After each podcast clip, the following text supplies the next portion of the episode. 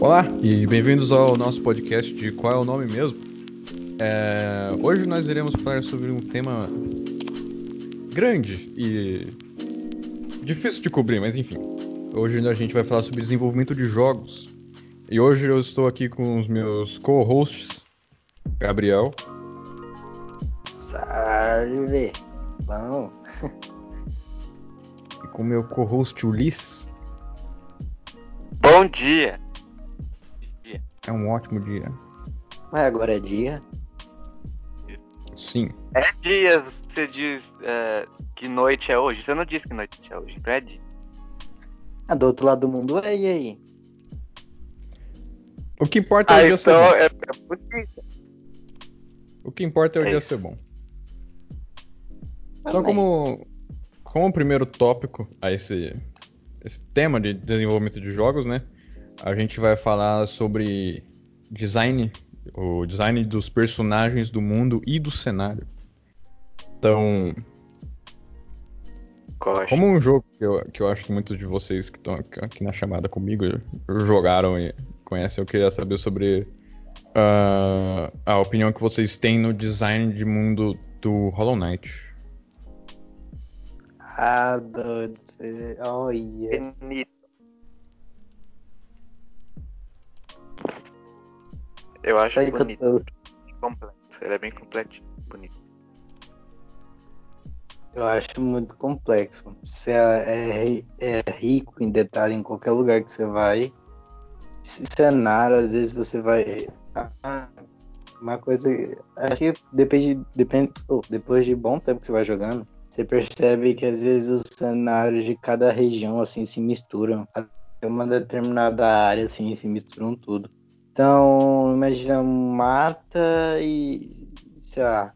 área sei lá, deserto, daí vai misturando a mata e o deserto até um ponto, assim, mas é uma coisa que não dá pra perceber direito. E detalhe de inimigo, a lá, ai, ai, começa.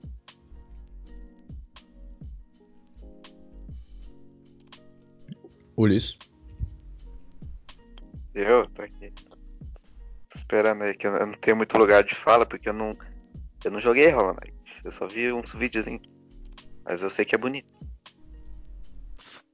Uns vídeo, vídeo. Ok. Agora sobre design de personagem, né? Qual eu, eu acho que é uma. É uma das partes mais importantes num jogo em si. Porque, independente do que você está fazendo, se claro, tem jogos que não chegam a ter personagem nenhum, mas o design do personagem, da maneira que ele é feito e a emoção que tem que invocar no jogador é uma coisa super importante. Então, vocês acham sobre isso? Em quais jogos vocês acham que a design de, de personagem é mais bem trabalhada em questão em questão que, que o design leva a várias coisas, a emoções, etc. Pode falar de League of Legends. Pode. Então tá bom. Tem o, o mais recém-campeão refeito, no caso. Ele não, é, não é novo, ele foi refeito. Que é o, o Volibearson, o Voliurso. Ele, em relação ao design de personagem dele, inclusive é muito interessante é, você, tipo, dar uma pesquisada sobre o design dos, per- dos campeões do LoL, porque os caras eles pensam muito, eles pensam em tudo, assim. Por exemplo, a ideia do Voliurs é ele ser um ursão de, de tempestade e tal, e passar aquela ideia de, de entidade super OP e tal, e os caras conseguem passar isso no design dele, tipo, deixar ele robustão e tipo, soltando raiozinho. Aí dá a ideia que eles querem passar. Interessante.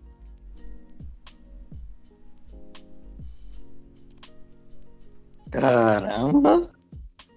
Uma coisa, você falou do LoL, é, eu acho que pouca pessoa percebe isso, então. Porque, sei lá, eu, eu não sou chegado LoL, normal mesmo.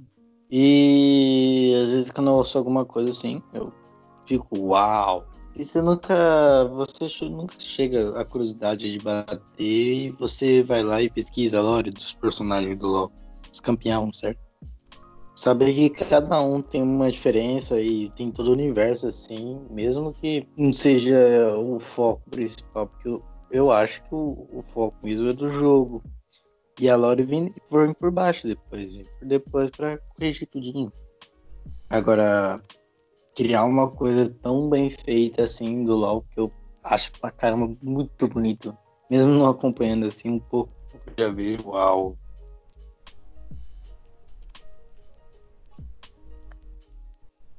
Eu acho que o design do LoL em si, agora pensando, agora que a gente tá falando de LoL, quando eu comecei a jogar lá pra 2013, 2014, o design do jogo em si era muito diferente. E dos personagens também. Da época, das skins, da splash art design do mapa e dos itens. Era mais. Uh, era, era, era, era, mais quadrado. estilizado. Exato, mais quadrado, era mais for, formal. O que te dava um outro sentido no jogo. Só que eu, eu acho que eles fizeram uma mudança muito estranha. Tipo, só, só a transição desses, desses dois estilos, porque agora o estilo com certeza tá melhor. Mas no meio dessa mudança, quando, por exemplo, quando mudou o mapa que eu tava jogando, era muito estranho você ver o mapa todo com formas bonitas e novas formas e um gráfico todo refeito, enquanto o item que você estava usando era tipo quadrado. Então, dá um, um, sentimento estranho, mas eu acho, acho muito top design do É bonitão, pô. Principalmente em. Tem vo... Nossa, é lindo, velho. Eu nunca, nunca vi direito o LoL antigamente. Eu só vejo algumas imagens, ou nossa, mudou pra caramba alguém falando assim. Só que às vezes você vê uma, pega uma imagem aleatória do LoL, sei lá, um lançamento assim do LoL. Pega atual, mesmo é, depende dos anos que passa, né? Mas você vê a evolução e não, não, ainda mantém estética, ainda isso que é o, o que geralmente, sei lá, velho, não me do jogo, só estética. Só que quando chegou ele tinha uma estética. Ele tinha um mundo e tinha alguma coisa, apesar dos erros que tinha. E hoje você fez outra coisa.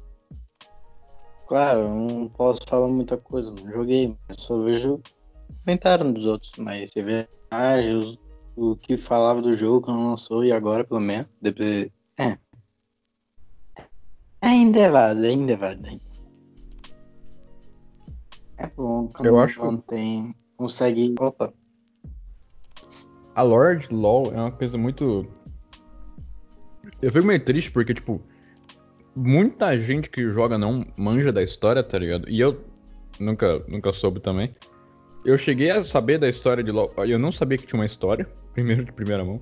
Quando um amigo meu me falou que o.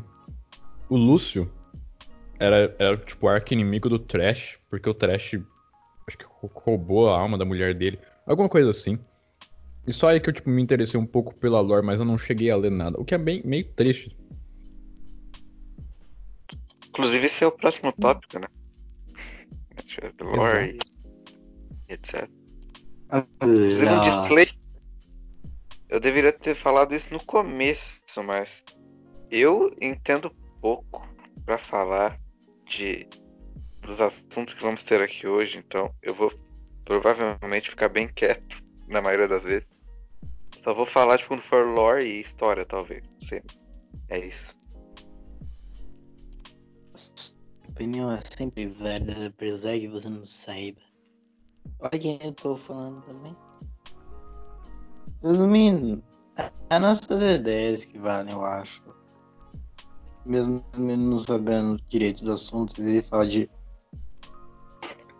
uma, uma coisa bosta às vezes, mas é nosso ponto de vista, quem sabe depois né, refaça um dos pontos de vista, é claro. Mas tu fala assim, eu vou encher seu saco pra você falar, viu? Inclusive, eu, eu acho que isso sobre... é Oi, Vou cortar a fala. Ah, é, tá. É sobre design de cenários que muda a sua imersão no jogo, geralmente. Por exemplo, agora tá vindo um monte de guerra na cabeça, mas tem, por exemplo, The Last of Us, que você tá lá. Eu não quero que isso seja um spoiler, mas tem uma fase que você vai na, na neve, né? E beleza, neve, chão é, que afunda e tal, ambientação e frio e tudo, assim. O design volta para roupas.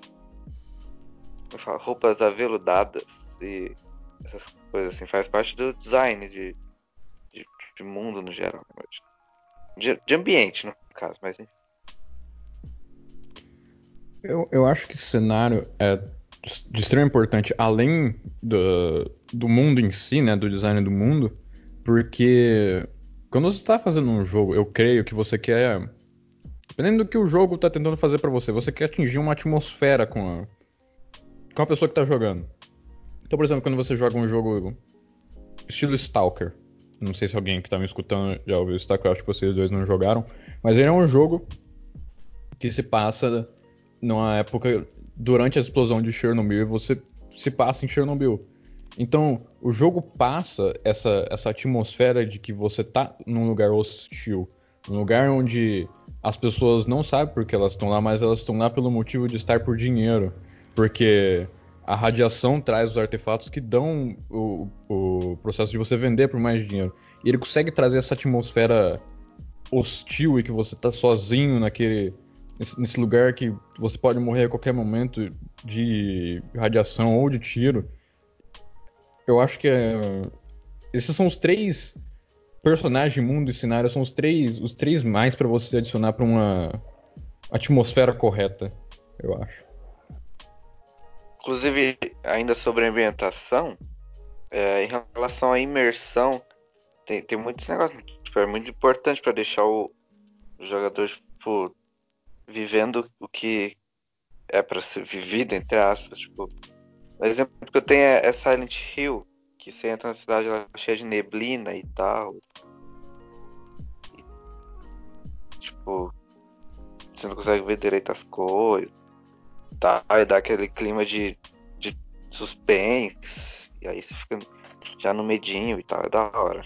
E aí tem mais exemplo que seria, voltando ao The Last of Us, naquela ideia dos esporos e tal, que tem aquelas fases que você entra nos lugares você tem que usar máscara e tal, que fica tudo cheio de, de, de esporos mesmo voando assim no ar, você já fica tensozinho, porque você tá limitado, você pode sufocar se o personagem desse a louco de tirar a máscara ali. Então, é. Gabriel. Tô pensando. Okay. Eu, eu quero, quero adicionar um fato legal sobre The Last of Us. Eu acho que muita gente conhece sobre isso, mas a única coisa gravada em vida real do The Last of Us é o começo, que mostra um time-lapse de vários é, fungos crescendo. Essa é a única parte em real life que tem do jogo. É muito louco, mano. É muito. É bizarro esse momento. É, é da hora, mano. Pra te ambientalizar também do jogo. É, é... Nossa, eu, tô esquecendo da parte mais tipo de tensão do jogo, né? No, com, no, próprio começo que, que mostra, tipo, tá tudo de boa assim. Aí a menininha acorda, tá, tá um silêncio. Ela fica procurando o pai dela e de repente começa a, a, é notícia no, na televisão e aí começa a ter barulho e gente gritando e aí vai tudo de uma vez e um ambiente que era tipo calmo e pacífico passa a ser um, um caos gigantesco assim você fica imerso naquilo já no começo do jogo, você já fica tenso. Então, é muito doido. The Last of Us é muito, é muito bem feito. Essa tática, que é, que é o que eu entendi quando eu joguei The Last of Us, né? Que é a mesma coisa que eu uso em algumas campanhas de RPG, que eu fiz com vocês, aliás. Que é um efeito montanha-russa. Seria tipo. O. Tem várias partes do jogo. Se você for pensar, igual na parte que ele, depois que, que passa o prólogo e que você tá naquela cidade nova, depois da infecção, ele tem esse efeito que, tipo, ele vai escalando, tipo, você vai aprendendo sobre o mundo, sobre essa cidade, e a cidade tá funcionando, mas é meio corrupta nesse nesse mundo meio distópico depois de tudo que aconteceu. E tem gente que tá sendo mandada para fora, se você escutar algumas, algumas conversas de, de longe das pessoas, tipo, na porta da, da casa do Joey. E você. Quando você começa a se sentir mais em casa, tipo, eu tô seguro aqui. Tô, finalmente tem um, tem um lugar dentro desse outbreak que tá acontecendo do vírus, e nada. Bum! Tudo estoura, você tem que fugir para fora da área da cidade para poder fazer o trabalho, e você tá fora vendo esporos matando um monte de infectado. Eu gosto muito como ele, ele sobe nessa montanha russa e ele te joga de cabeça para baixo no meio do nada, entende? E ainda seja que for naquele- a situação Vou falar. Isso acontece naqueles jogos que eu não vou lembrar o nome agora, mas que tipo, você tá no meio do jogo tá, tá dando tudo certo, que nem o Vinícius falou, por exemplo, de Montanha Russa. Aí de repente, sei lá, acontece algo, tá, o seu personagem é sequestrado e aí você tem que tipo, sei lá, fugir do lugar de novo ou coisa parecida e aí você volta do começo, entre aspas, um lugar diferente, ó. Gabriel. Cara, é que eu tava pensando. É, todos esses jogos, assim, que conseguem prender você, seja que for, ou admirar você, admirar, assim, é tanta, ma- é tanta mistura envolvida pra sair uma coisa, às vezes, sei lá, em segundos que já te conquista. Seja aparência, seja som, seja gameplay, nossa. Eu acho que quando faz, consegue fazer, seja que for o estilo ou o que for fazer, mas consegue misturar tudo e harmonizar, né? Harmonizar tudo, nossa. Quer ver que insegura. O bicho bate na porta, bate na porta assim pra ver sair. Sai, estronda tudo, nossa. Uma coisa muito boa. Sim. O jeito que, que a atmosfera consegue. Eu acho que esse, essa coisa dessa essa atmosfera que você pode trazer no jogo vai em conta também o, a mecânica dele. Agora parando pra pensar. Porque se Uhum. você for jogar The Last of Us ou um jogo como Resident Evil, os primeiros, aliás, que é o 1, 2 e o 3, você. Você sente que você tá num. Aquela câmera que muda toda hora de ângulo. Exato. Como? Mas tem muita gente que odeia aquela câmera, mas aquele, aquele estilo daquela câmera, o que ela faz é que, tipo, a ideia É dá dela. agonia. E consegue Sim. A ideia dela é te dar uma agonia, te dar um sentimento de tipo, eu não consigo ver o que tá naquele canto. Eu não consigo olhar em volta, eu só consigo ver de onde que a câmera tá olhando. Então se um zumbi sair dessa porta, eu talvez não vou saber até eu escutar ele gritar. Então você fica nesse sentimento tipo, ok, isso, isso dá uma agonia. Além de você, principalmente no, no Resident Evil 1 e no Resident Evil 2, você não tem munição. Você não tem munição o suficiente pra fazer nada. Você não tá em condição de sair por aí matando todos os zumbis que estão por aí. Você está em condição de descobrir o que está acontecendo e seguir com a sua vida na sua investigação.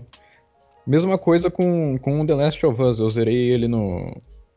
Primeiro eu zerei ele no normal e no difícil. No difícil, eu acho que ele é. Apesar dele, claro, ser difícil, né? Ele é muito mais imersivo.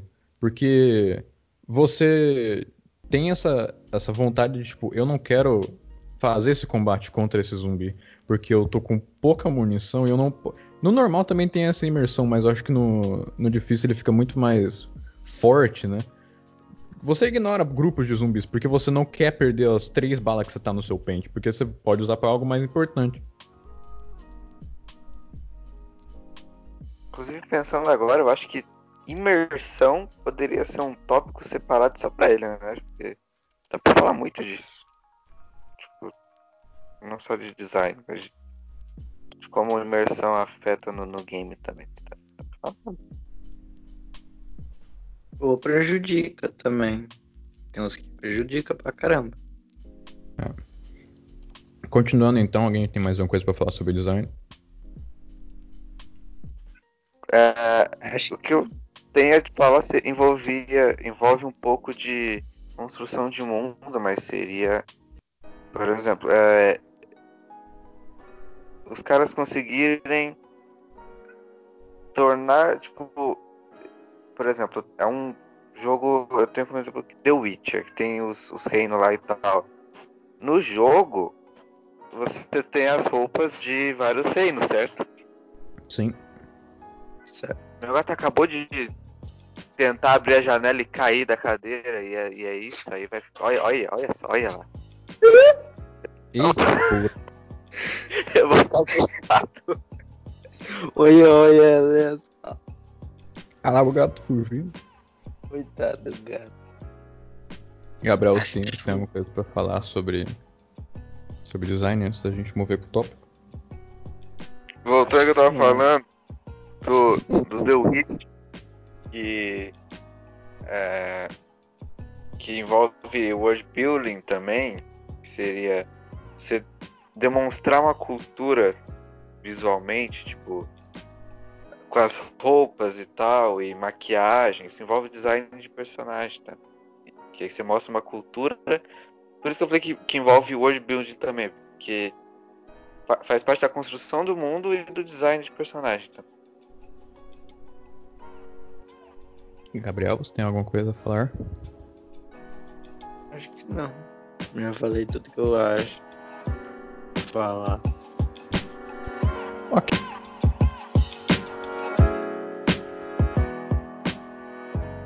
Ok, então, o nosso próximo tópico, que a gente já citou, seria o tópico de world building, lore ou história. Basicamente, para os leigos e os ouvintes, world building é quando, conforme você olha os- o design do cenário, o cenário, os personagens, o mundo em si e joga através do jogo, a maneira como você observa o mundo e sente o jogo, vamos dizer por assim, ele te conta uma história. O cenário te conta uma história do que aconteceu ali ou do que acontece recorrentemente. Igual no The Witcher, você. O jogo é tão grande, ele tem tantos aspectos pequenos que você sente que o mundo tá vivo. É, é esse sentimento de que o mundo vive na sua cabeça, entende? Lore seria basicamente a história do jogo, e conforme espada, armadura, etc, tudo pode incluir com a lore e com o world building em si, na história de um jogo. E eu queria, eu queria falar sobre um, um jogo que tem um extremo world building, que eu acho que não muita gente conhece, mas ele é um jogo indie. Foi, ele ganhou num Kickstarter. Ele chama Darkest Dungeon.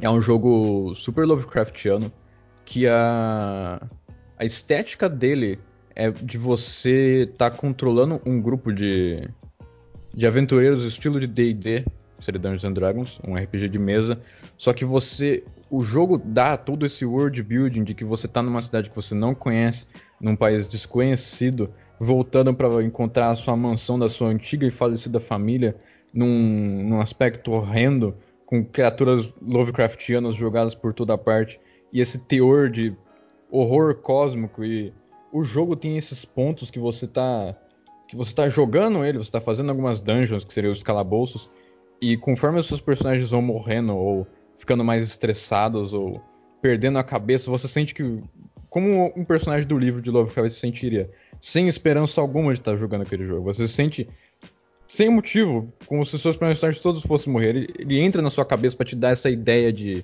de horror que você tá num- numa coisa muito maior do que a sua cabeça pode entender. O que é bem incrível uma coisa de world building. Eu queria que vocês falassem um jogo que vocês pensam que constam algo nesse estilo, não do estilo Lovecraftiano, no estilo de, de um world build que conta uma história grande, uma, uma lore enorme. Olha, eu eu tenho muito exemplo de jogo que eu nunca joguei na minha vida, mas que eu conheço. Mas enfim, um exemplo de world building que que você falou de, de- que mostra que o mundo tá vivo seria em Red Dead Red Dead Redemption 2, que mostra tipo você passa num, num momento do jogo tem tem terra, aí você passa em outro momento tem um- um tem uma obra, aí você passa em outro momento tem a casa pronta ali com pessoas morando e, e vendas e comércio. É muito louco a- a- o processo de, de construção de cidades e coisas desse tipo em, em Red Dead Redemption 2. 2. Infinitas coisas que podem acontecer.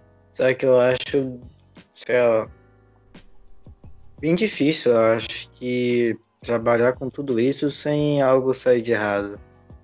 Claro, eu acho que é uma coisa bem trabalhada para um mundo, um world build que não, não, eu acho que não falaria agradável, porque senão ia forçar, mas harmônico, eu acho. Red Dead Redemption, o quanto o, o que o Vini falou também, acho que é harmônico, que é a melhor palavra que pode falar. Mistura tantas coisas, tantas mini coisas, missão, é, o lugar, cenário e fica harmônico, não fica distópico ou bonito. Claro, bonito é uma qualidade ótima, você pode falar, mas eu acho que harmônico é uma a melhor que pode elogiar, eu acho harmônico. E quando consegue fazer isso, seja que jogo, que gênero, acho que é a melhor coisa do mundo. Uma, uma pergunta séria aqui para vocês e para os ouvintes aí, ó, se quiser, ó, responde essa pergunta no nosso Instagram. Enfim. Sem, braba. sem autopropaganda agora. É, vocês acham que um jogo, para ele ser bom, bom numa questão de tipo. Ele. Ele vai sentir bem jogando ele, você tem diversão jogando ele. E um mundo onde a música é boa, o pacing dele que a gente vai explicar mais pra frente, o design, etc. Vocês acham que ele tem que ser bonito? Ele tem que ser é, bom pro seu olho olhar em questão, em questão estética? Eu acho que não. Tem Sky. Tipo, Sky é, é tudo meio. Aquela, aquela sensação, aquele ar de, de pureza, de leveza, de. de clean. Sabe isso? Eu não sei se vocês sabem do que, que, eu tô falando, mas. É um jogo que tem pra celular e é, o nome é Sky Filhos da Luz. E tipo, você vê as imagens, é muito lindo o jogo. E ele traz aquelas, aqueles cenários com cores bonitas e essas coisas assim. Paleta de cores lindosas.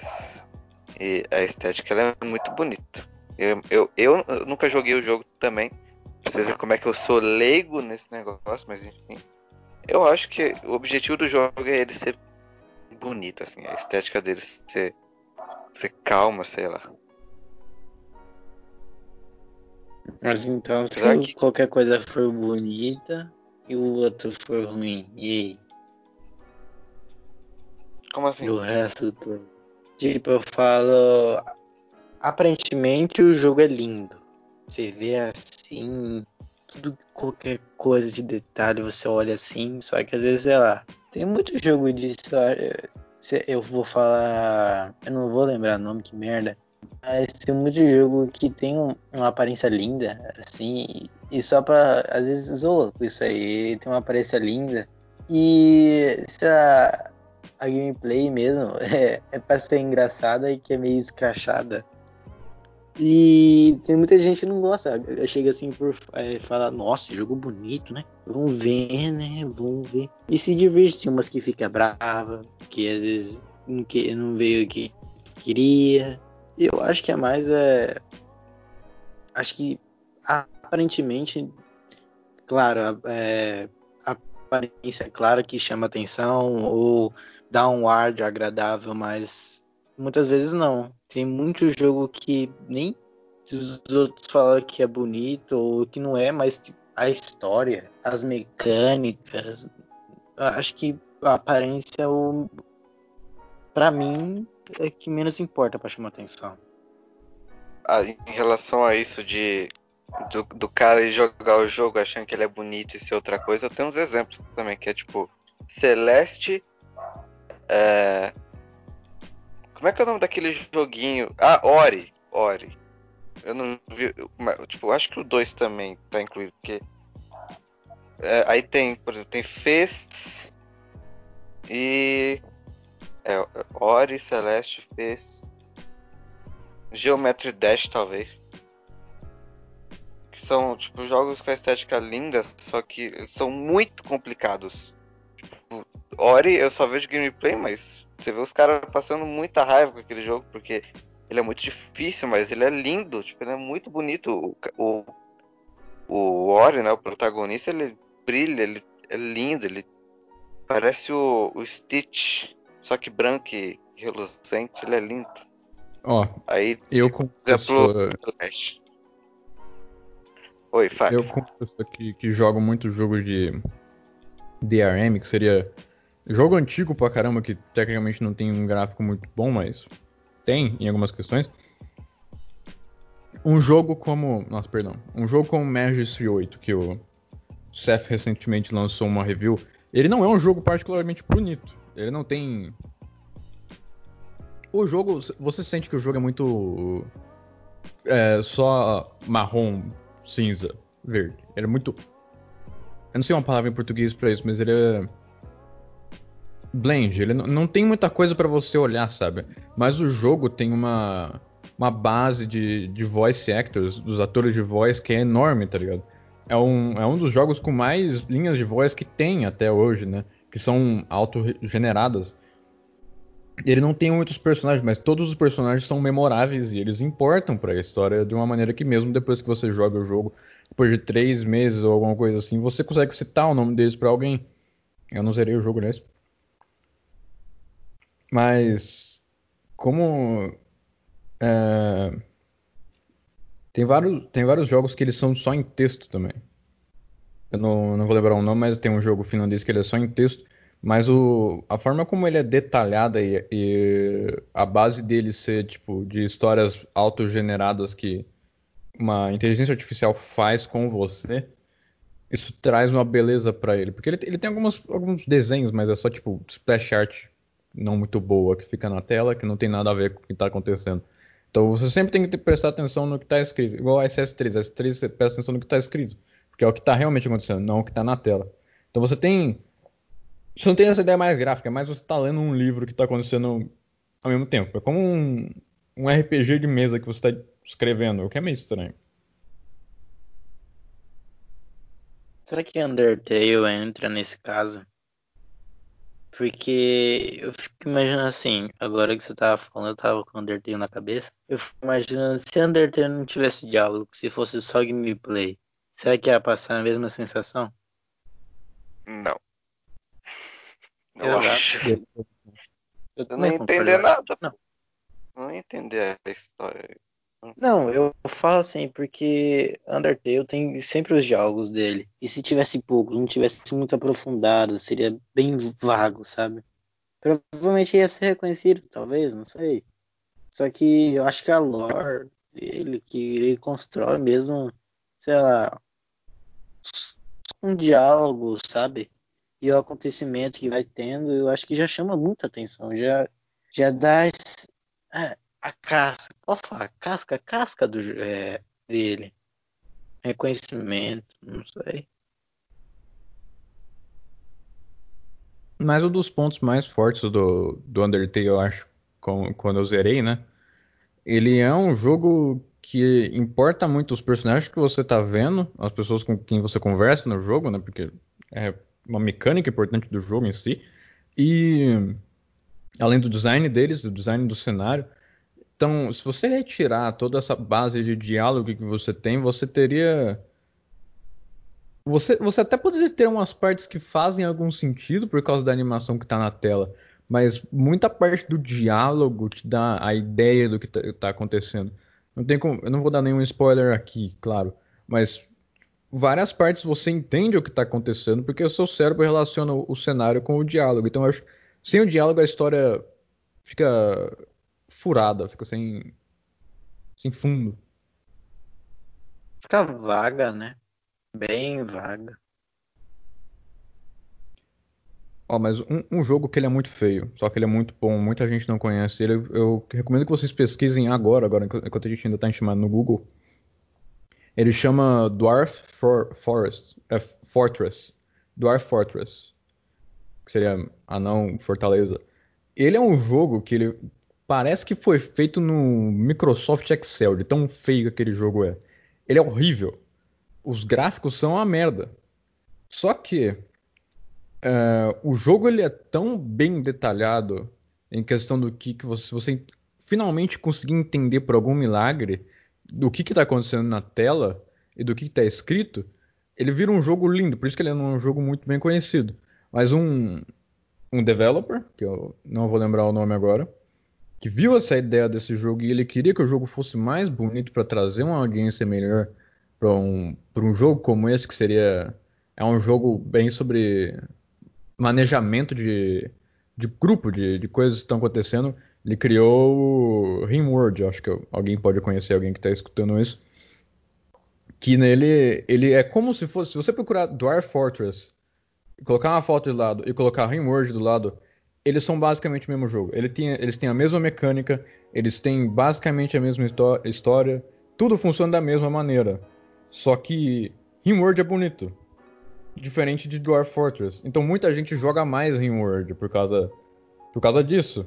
Recomendo vocês pesquisarem agora para você ter uma ideia do que eu tô falando, mas eu, eu acho que nessa questão de venda, uh, ele dá, dá essa ideia de que o jogo tem que ser bonito mesmo. Independente de qualquer coisa. O jogo tem que ser bonito para quando uh, o consumidor bater o olho e ele pensar, eu quero esse jogo, porque a capa dele é bonita, o design dele é bonito e eu quero comprar. Agora, se você visse um jogo com a capa de Dwarf Fortress, você vai falar assim, isso daí foi feito em 1998 e eu não vou comprar essa merda. Por isso que eu, uh, eu tinha falado, eu acho, mas estética às vezes chama atenção, claro. Eu acho que, sei lá, eu provavelmente deve estar falando merda, mas tem muito jogo por aí ou que já passou faz muito tempo, ou que ainda vai lançar, que às vezes pode, sei lá, não ser tão bonito, tão chamativo, tão bonito, não sei, mas a gameplay ou o que traz junto, sei lá, chama tanta atenção, sabe? Eu sempre acredito, por isso que eu sempre gosto de ver qualquer jogo que vai lançar e eu adoro ver o que vai trazer. Seja que for, até jogo de tênis, meu irmão. Jogo de tênis tem história. E é boa ainda, é boa, hein? Tem uns que é bom. Caramba. Isso leva a uma questão. Você compraria um jogo como o Wii Sports, por exemplo, que acho que custa o quê? 120 reais? Uma coisa assim? Sendo que ele é só um jogo de, de esporte, por falar, por falar de, de frente, assim, você compraria um jogo desse, já que tecnicamente Tecnicamente, ele não tem nenhuma história além da qual você cria jogando ele. Ai, vai dar meu, é, vai dar meu interesse pelo jogo, eu acho. Sabe, se eu quiser, tem gente que gosta pra caramba de esporte e mesmo se for virtual não quer pra caramba. Ou tem pessoa que quer, sei lá, jogar com um amigo ou se divertir mesmo sozinho. Ulisses. Eu? Eu acho Você. meu em relação a a jogo de esporte. Eu não curto esporte, mas tem gente que, né, que, que gosta de. Às vezes só gosta mesmo, tipo, não joga na vida real por algum motivo, mas gosta de jogar, acha divertido, algo É tipo. Bomba Pet. Tá aí um belo exemplo. Bomba Pet. Bom, não conheço, mas ok. Aqui do Play 2 que, que, que, tinha aquela musiquinha irritante. Eu acho irritante, mas eu jogo pra caramba. Eu jogava pra caramba com meu tio. Aquele bomba pet virou moda. Daí tinha aqueles trompetinhos que ficava tocando de fundo. E toda vez que ela. Por incrível que pareça, bomba pet. Acho que é bomba pet? Eu não sei, caramba, mas tem algum jogo assim que até tá vivo até hoje. Provavelmente uma pet, não sei. Posso estar falando merda. E sempre ficava lançando, sei lá, é, trocava de, sei lá, de time, algum jogador ia pro outro time e Bomba Pet tava lá. Na atualização do Play 2, assim, na feirinha, com a estampa do Neymar, assim, quando ele for jogar no Brasil, a Copa, a, tinha a capinha do Neymar. O Neymar era tudo bugadão, você ia ver lá os gráficos, às vezes, do Play 2 lá, não é muito engraçado. Prefiro o Ronaldinho Soccer 64. Nossa, daí é top pra caramba. E raiva, hein, pra ver os carinha no. Nossa, me... até hoje eu não sei jogar aquilo lá. Enfim, eu queria trazer um outro jogo pra mesa que eu não sei se vocês já jogaram, que ele tem uma questão de história e world building que é basicamente pelo qual muita gente vai jogar ele, do contrário, claro que ele é um, um jogo de tiro em terceira pessoa. Mass Effect, a série Mass Effect em si, ele é um, ele é basicamente um RPG barra FPS de terceira pessoa. Só que a questão de história dele e da e da do world building dele é que tipo importa muito para o que você está fazendo com a sua missão, porque você é comandante dessa equipe espacial que está tentando descobrir sobre uma raça alienígena que está querendo acabar com o mundo. Só que muito dos seus dos seus tripulantes, dos seus amigos que estão na, na, sua nave, são alienígenas também e têm outras opiniões por causa da cultura alienígena deles sobre esses outros alienígenas. Então, o jogo consegue de alguma forma correlacionar e criar esse world building que você pode estar tá falando com um Turian, por exemplo, que é uma raça do jogo, e ela conversa de uma maneira diferente com outra raça. Elas se relacionam de uma maneira orgânica que você sente que o mundo está vivo conforme você, você joga o jogo, você, tipo. Tem, um, tem só uma cidade enorme no jogo que chama a Citadela. Tem um monte de reformas, porque o conselho, que seria a parte democrática desse, desse governo dessa cidadela, é totalmente feito por humanos. Então, começa a ter essa questão de deveria ter um alienígena no conselho, e essa expansão de cultura. Esse world building conta em toda a parte do jogo, independente do que você está fazendo, até em missões, o que é muito incrível. Nossa, você reflete muito o mundo de hoje em dia, né? Rapaz. E eu não sabia desse lado do Mass Effect, sabia? Eu só sabia por causa da. Acho que é das escolhas, se não me engano. Que você pode fazer na história, mas eu não sabia dessa parte da história. Interessante.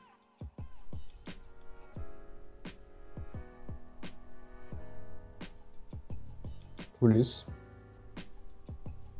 Patreon. Posso falar de um jogo que claro. ele envolve, na verdade, dois jogos.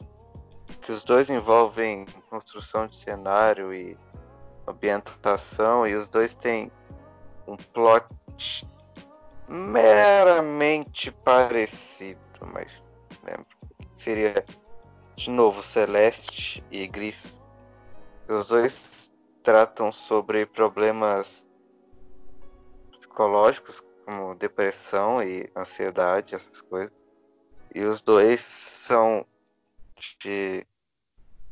O cenário ele é como se fosse uma representação da própria mente da, da, de quem está passando por aquilo. Ou eu tô doido, não lembro muito bem, mas se não me engano, Gris é isso. Gris é tipo é, é, é o personagem enfrentando os problemas dele, só que né, o jogo é, é em forma de jogo, né? Então tem tipo os problemas da da menina Celeste seria aquela montanha zona que ela tem que chegar lá no topo e aí em Gris, se eu não me engano, é só um caminho que ela tem que trilhar até algum ponto que eu não lembro, mas é algo do tipo assim. Não que isso seja algum tipo de spoiler, mas. Como. Né, se for spoiler, eu peço desculpas, mas. Qualquer coisa pula uns 20 segundos do episódio, mas enfim. Que no final os problemas acabam resolvidos. Né? Tipo, eles arrumam um jeito de superar o trauma e tal. É muito legal a representatividade que eles colocam. É, eles representam visualmente as coisas, como a superação, o problema e, e etc. É, é bonito. E pior que muitas vezes você precisa jogar, sei lá, várias vezes até perceber isso. Você, você é um gênio da, da imaginação, assim, que você consegue imaginar tudo de uma vez só. Caramba, é, Celeste, por muito tempo eu gostei pra caramba, até hoje eu gosto. Eu só nunca zerei porque eu ficava com raiva do finalzinho pra passar, mas tá bom. Eu demorei pra caramba pra entender Celeste, eu queria ver sozinho mesmo. E às vezes, sei lá, quando você tenta descobrir sozinho, mesmo que você falando, acho que eu tô pegando uma parte e colocando por cima, mas Ai, você, tem esse sentimento, às vezes, de você tentar se desco é, descobrir o jogo que não te passa muita informação. Você acha tem a, a, a historinha dela, a lore dela, só que você interpretar isso, você entender, mesmo que fala, evidentemente fala, não sei se no Gris, acho que não fala direito. Ou fala, não lembro, mas Celeste pode falar, fala alguma coisinha assim de problema. Só que nunca é evidente. Tem os acontecimentos, tem. Sem falar no específico, tem umas acontecimentos específicos que é evidente. E o cenário ajuda pra caramba, eh, como o Ulisses falou. Caímos naquela questão de harmonia, não é mesmo? Inclusive, eu, eu acho eu que. Oi, fale. Ok. Uh, sobre Celeste, que vocês estão falando, sobre essa questão de. de. psicológico, né? Uh, eu zerei Celeste. Eu não zerei com todos os morangos, aliás. Ele é um jogo que. Ele, ele chega a citar sobre ansiedade. Eu, lembrando, spoiler, por favor, se você não ainda vai jogar Celeste, por favor, pula isso. Calma, mas pula um pouquinho aí. É. No meio do jogo, ele, ele pega ele fala um pouco sobre ansiedade numa parte que eles estão subindo no elevador e ela, ela começa a respirar e o, o, eu não vou lembrar o nome do personagem. Ele ensina ela a lidar com essa, com essa crise de emoção que ela tá tendo, de ansiedade. E o jogo, zerar o jogo em si te dá esse sentimento de livramento, porque você sente o jogo começar como subindo numa montanha mesmo.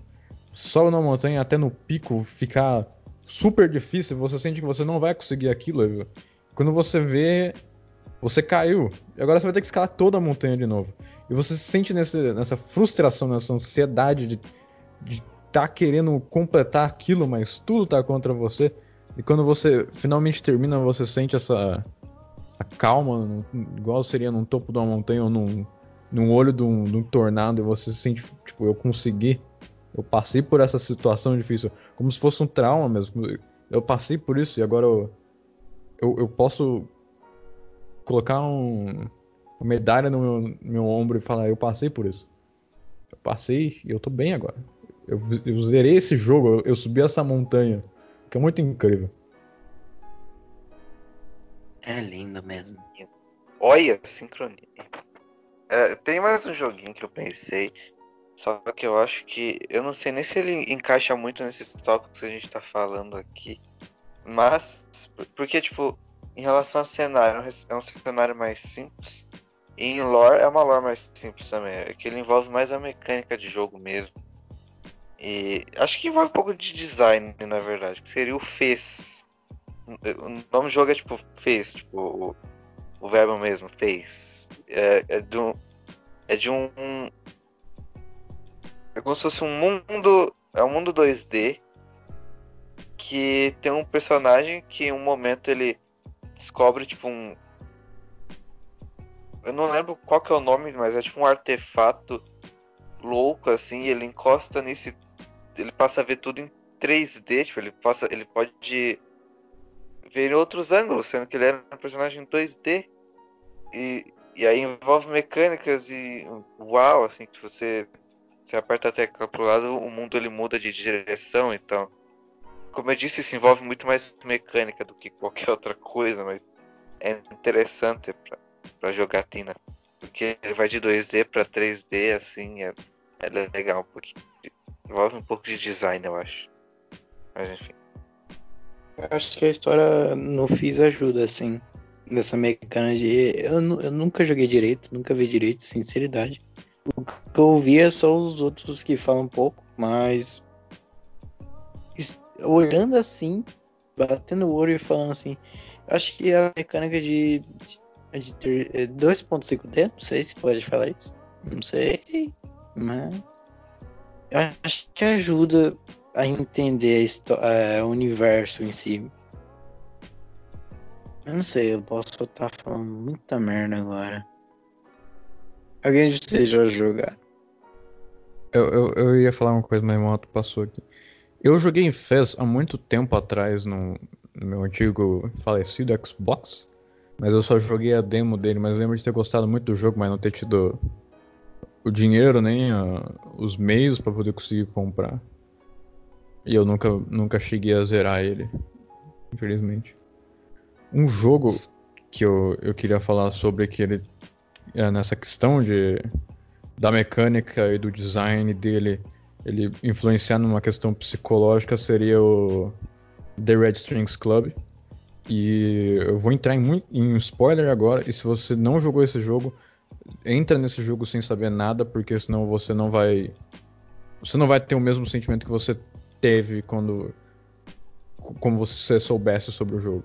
Mas o jogo ele traz essa questão de. Várias questões filosóficas em si. Mas. É, por exemplo, conforme o jogo vai, você é um atendente do, do bar. E você. do The Red Strings Club. Tem uma, um novo robô que foi novo feito que agora tá trabalhando para você depois de você ter encontrado, enfim. E você está tentando ganhar informação sobre esse robô para tentar descobrir o que está acontecendo nesse mundo cyberpunk.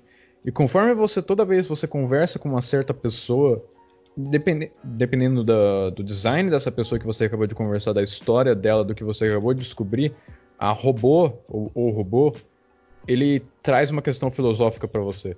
Ele não fala se é certo ou errado, ele só pede a sua opinião. E conforme ele vai pedindo sua opinião, o jogo inteiro, o jogo inteiro, você sente que isso não tem muito sentido dele ficar pedindo sua opinião, você só responde com o que você acha melhor na hora. Mas conforme chega no fim do jogo, conforme você vai chegando no, no fim do jogo, né, na, na, última parte, quando você vai descobrir que esse. Se alguém não jogou no, na, na, chamada, por favor, muta seus ouvidos agora, por favor. É, em que essa inteligência artificial, esse robô, ele estava aprendendo com você a opinião filosófica e política dele que ele ia implantar no mundo inteiro. Porque agora ele está implantando todos os ideais que você passou para ele em algo enorme. Tipo, é certo um ser humano matar o outro. É certo eu ter uma arma. e várias outras questões filosóficas. E ele traz isso ao pé da letra. Da mesma forma que você falou na, na, na hora que ele toma controle dessa, de todas as mentes do mundo, vamos dizer assim. E você percebe que todas essas, essas esse psicológico que você estava só diluindo dentro desse robô, agora desenvolveu para o mundo inteiro. E agora que o mundo inteiro tem o mesmo pensamento que você, você percebe que o seu pensamento não vale para todo mundo. E que de uma forma mesmo se você quisesse que alguém pensasse como você, é melhor do jeito que tá, porque você sabe o que o mundo seria por causa do seu pensamento. E você, conforme o jogo termina, você perde uma pessoa no jogo, um personagem, por causa disso. E conforme o, esse último personagem dá um último tchau, você percebe que todas as suas consequências por causa dessas. De só uma conversa diluída com um robô que você teve, você quebra. Eu, eu chorei naquele jogo, eu chorei pra cacete por causa daquilo. Mas é, é incrível, eu recomendo muito quem quiser jogar. Caramba, eu... Pior que eu não sabia de nada, viu? Tô me emocionado aqui. Caramba. É, é um daqueles jogos que você sente que tipo, as suas decisões, o que você fez durante o jogo, é como se fosse uma decisão na vida real. Você não percebe na hora que o efeito daquilo vai dar, mas é um efeito borboleta que conforme ele chega, você sente que você quebrou alguma parte do que acabou de acontecer e você fica, meu Deus, eu fiz merda. Você tem mais alguma coisa pra falar Próximo tópico. Próximo Nossa. tópico, então. agora nós vamos fazer um negócio legal. Olha só. A gente irá falar agora sobre música Aumente e como... ânimo, yeah. Yeah. É, música e o design sonoro, como ele afeta um jogo em si. Eu quero deixar é, a minha opinião já no começo aqui sobre um jogo que, que eu acho que afeta muito o design sonoro dele, como ele sente, mesmo ele sendo um jogo ultra violento e como a música dele afeta o jogo, tá passando um carro na frente da minha casa. É. Doom. O, o de 2016, para ser mais exato.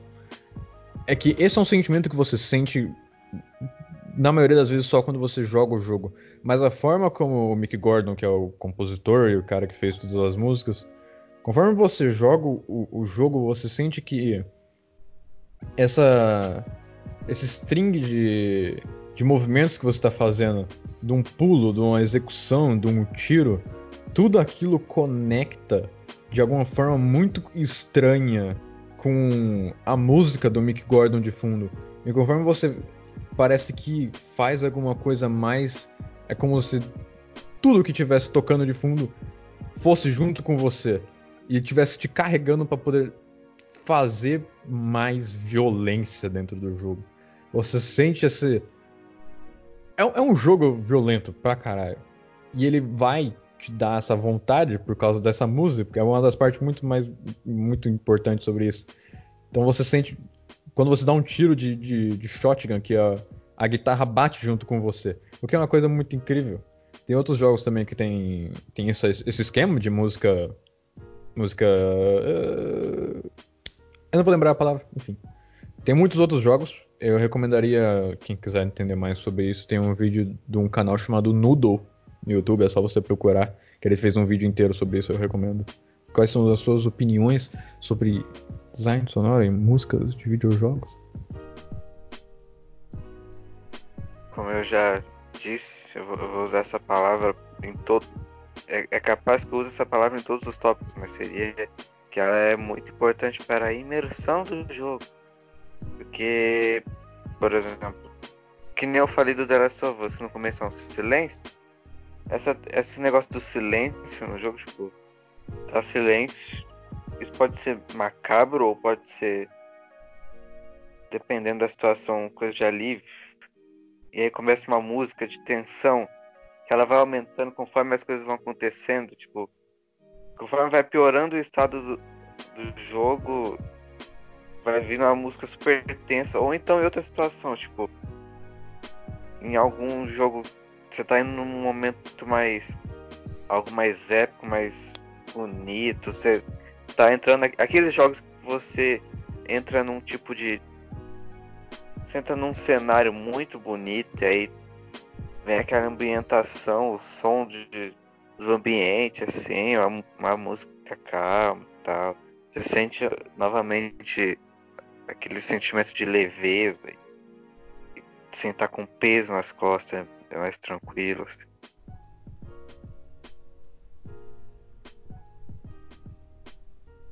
Acho que é Gabriel. extremamente influenciado, eu acho. Impressionante mesmo que tem jogo que com música melhora muito. Tem jogo que sem música também faz. Por incrível que pareça. Tem, claro, tem o som, tem a parte sonora do jogo, mas não tem a música direito. E se eu não estou com um exemplo exato aqui, eu só sei que tem um, eu não, nossa que raiva, não lembro de nada desse, mas que ele usa muito bem essa parte. Mesmo que música é, é fundamental, fundamental. É, fundamental, eu acho. Ah, mesmo se ela tá gostando pra, é, pra caramba das músicas de jogos. Acho que depende. Depende de como que vai ser usado isso. Igual o Ulisses falou de The Last of Us na parte do silêncio, vamos falar assim. Vai saber se ele usava o silêncio em outra hora e não ficava legal, sabe? E nessa parte de silêncio, tanto para silêncio, tensão, grave, baixo, agudo, remete a sentimentos, sabia? É, é uma coisa muito boa. A música que qualquer coisinha assim, dependendo da situação, se, é, te remete a um sentimento. Talvez um grave te remete a desespero, talvez um fino remete a lembrança e o, o silêncio a reflexão. Posso estar falando muita merda, mas como exemplo. Eu achei isso muito profundo e eu, eu consigo imaginar aqueles jogos que que são. Tipo, chega um momento do jogo que fica o som da chuva enquanto toca um violino ou um piano no fundo. Você fica super emotivo coisa do tipo. de alguma coisa que aconteceu na história do jogo, coisa assim. Inclusive, esses jogos mais, entre aspas, simples, que eu não vou lembrar o nome deles agora. Mas. Esses jogos. Pera, eu vou. Eu vou tentar achar esse jogo, o jogo que eu quero dar de exemplo. Só um, Só, só um minuto. Toque viu, mas vocês podem falar, viu? Eu tô, eu tô procurando. Ah, ok, eu, eu- uma coisa sobre The Last of Us. É, eu acho, eu acho muito incrível como ainda, em, tipo, é, o, o tom. Se a gente fosse designar um tom simbolizante principal para The Last of Us, seria a, a famosa a- o violão que toca, que é tipo é uma pegada super simples de no, no violão, só que ela ela te traz esse sentimento de de tipo um, um sentimento de um, de um vazio, de um, de um mundo quebrado, de onde algo aconteceu e tipo conforme por, exemplo no começo quando você tem essa a, a filha do Joey morrendo e essa música tocando conforme você vai entendendo o que aconteceu com o mundo, ela meio que te quebra porque tipo você sente que é o Joey tocando aquele violão toda vez que ele toca. Porque, tecnicamente, o, o Joey toca violão pra caramba, já que ele ensinou violão pra ele, né? Então. É que não, não dá pra falar muito sem estar com a música escutando. Eu posso até colocar a música na edição, se é a Sony, por favor, não me dá um strike. Mas. A maneira como. Como o violão é de leve, ele toca, e esse, esse tom agudo que.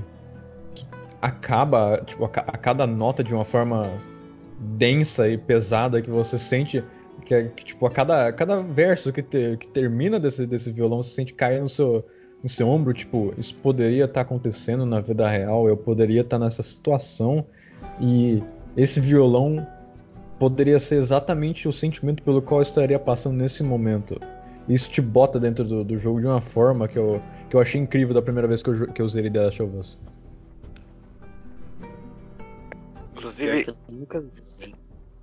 Você falou de violão, eu lembrei de um dos jogos que consegue ter uma trilha sonora, uma franquia, na verdade, tem uma trilha sonora maravilhosa, que é Life is Strange, que é lindo, mas é lindo.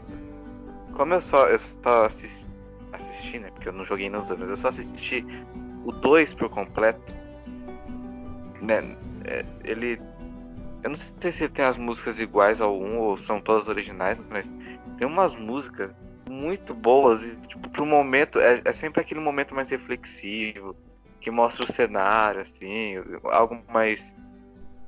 mais reflexível, re- reflexivo mesmo. E a música é uma música bem solene, ou dependendo da situação. Tipo, se acabou de acontecer um desastre, ela, ela contrasta com todo aquele caos e ela é bem calma ou tipo com um ar mais melancólico talvez é muito bonito A parte de diversão também. É, eu só assisti a parte 2, a parte 1, acho que eu não cheguei a ver muito do começo depois. Só que, seja que for a parte da é, Life is Strange 2, é muito bom. A música eu acho fantástica. Principalmente nas partes de. Ó, o Ulisses falou reflexiva. Só que às vezes você não percebe a música tocando nos diálogos de como- diálogos principais, críticos, não sei. Que às vezes você não percebe, mas tem uma música tocando de fundo e você. Isso que te dá esse conforto de sentimento que. que provavelmente você pode. Você pode mutar, tirar a voz, só tirar a música e só ler. Você vai sentir. Você, ah, nossa, você está gostando dela. tudo bom. Daí você vai ouvir com a música, ouvir com a voz e você vai ter outro sentimento. É, é fantástico como que traz isso. Mas eu zerei pela, eh, nossa, eh, Life is Strange 1 eh, no PS4 eu posso dizer, meus amigos, que o sound design e a música do jogo é muito influente, muito boa. Eu tô segurando desde que você foge dessa voz.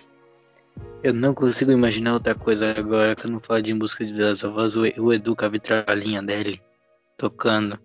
Não sai da minha cabeça. Tem um, é, tem um jogo que eu acho que. Agora saindo um pouco da questão de música, né? Uma questão mais do, do design de som em si. Seria um jogo chamado Darkwood. Eu não sei se muita gente conhece, mas ele é um jogo muito muito atmosférico por causa do sound design dele. Se você, por favor, quiser pesquisar, eu recomendo que você pesquise ele agora. Ele é um jogo que ele ele é muito baseado em sound design. Ele não tem muita música, essa é a intenção do jogo.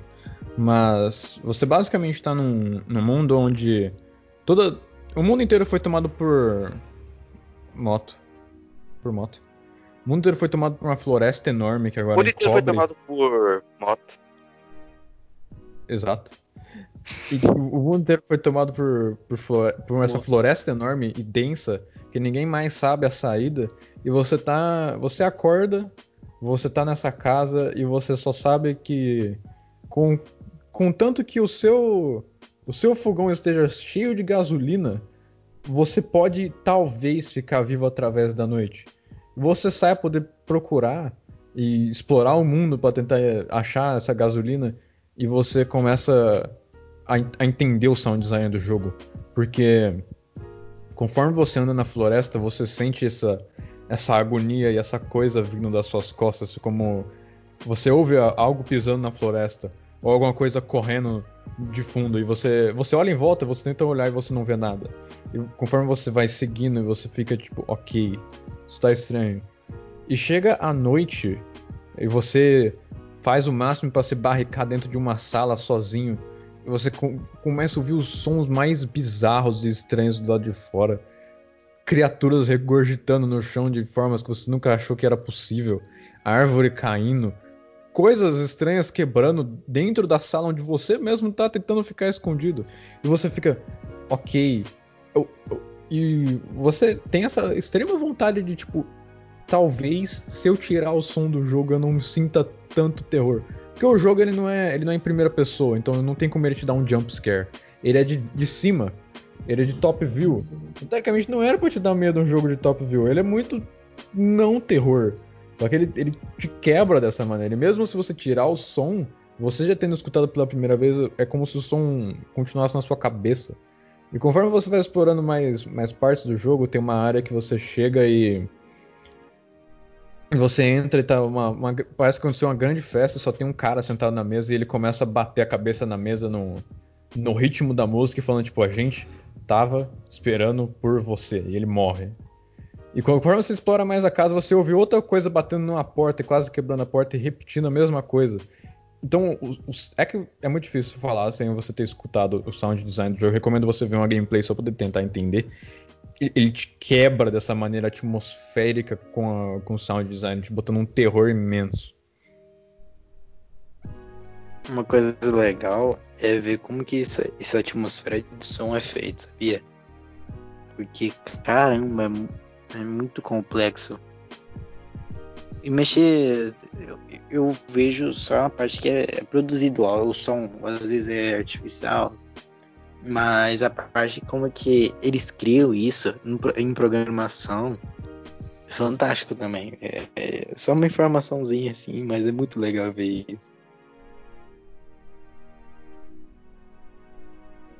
Tem um, Aí, tá. tem um vídeo do, dos developers desse jogo deles mostrando tipo, como que eles fizeram vários sons e tá tipo eles numa cozinha e eles pegam tipo todas as coisas possíveis. Tem uma parte que ele é, ele literalmente torce um alface em cima do microfone poder fazer um som de. Acho que era um som de osso quebrando, alguma coisa assim. E é estranho como dentro do jogo você. Você agora jogando, você entende que o som do seu osso quebrando é só um alface sendo torcido.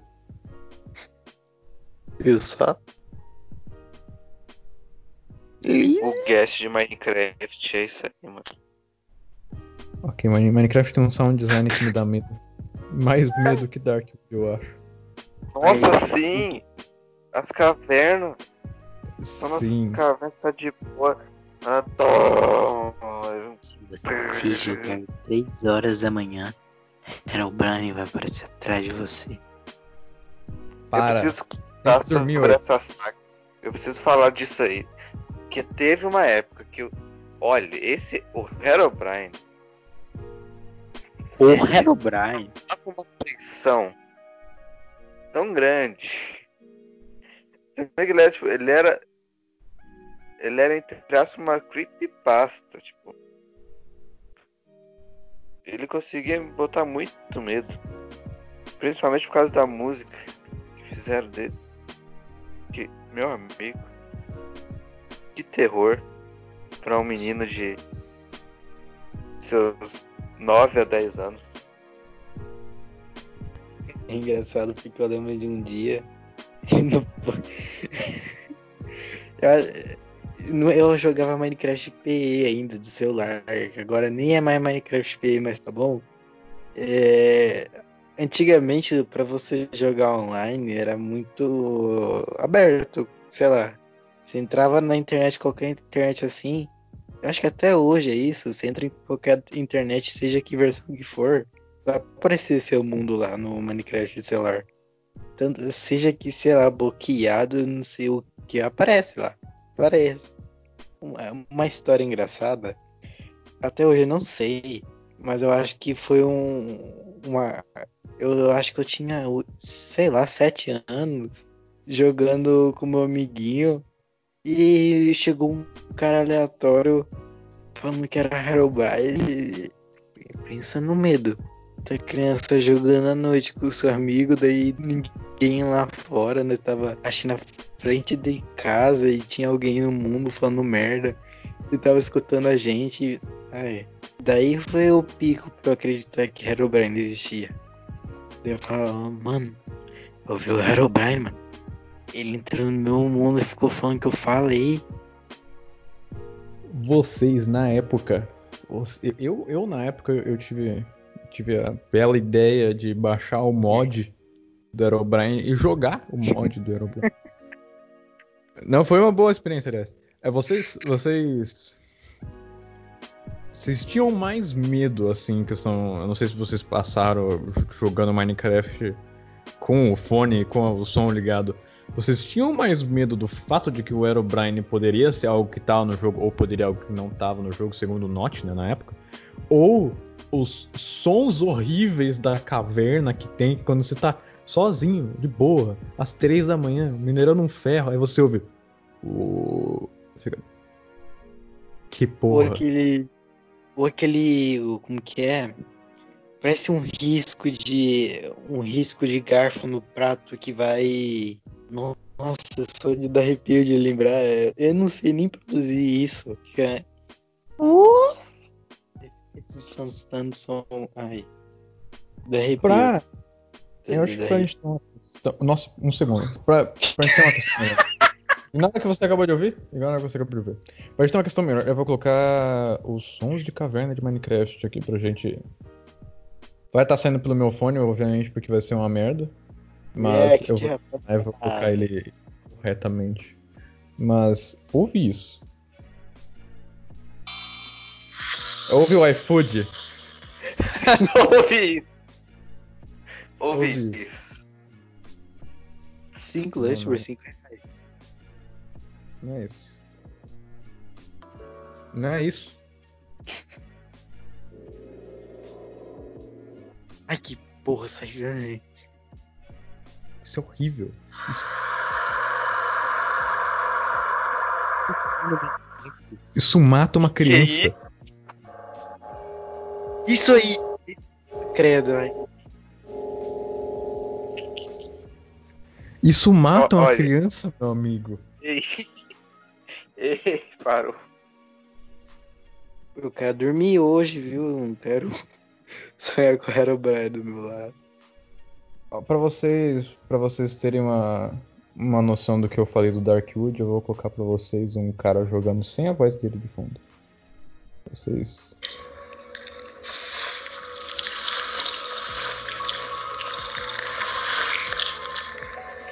Vocês, é, é, é, muito estranho.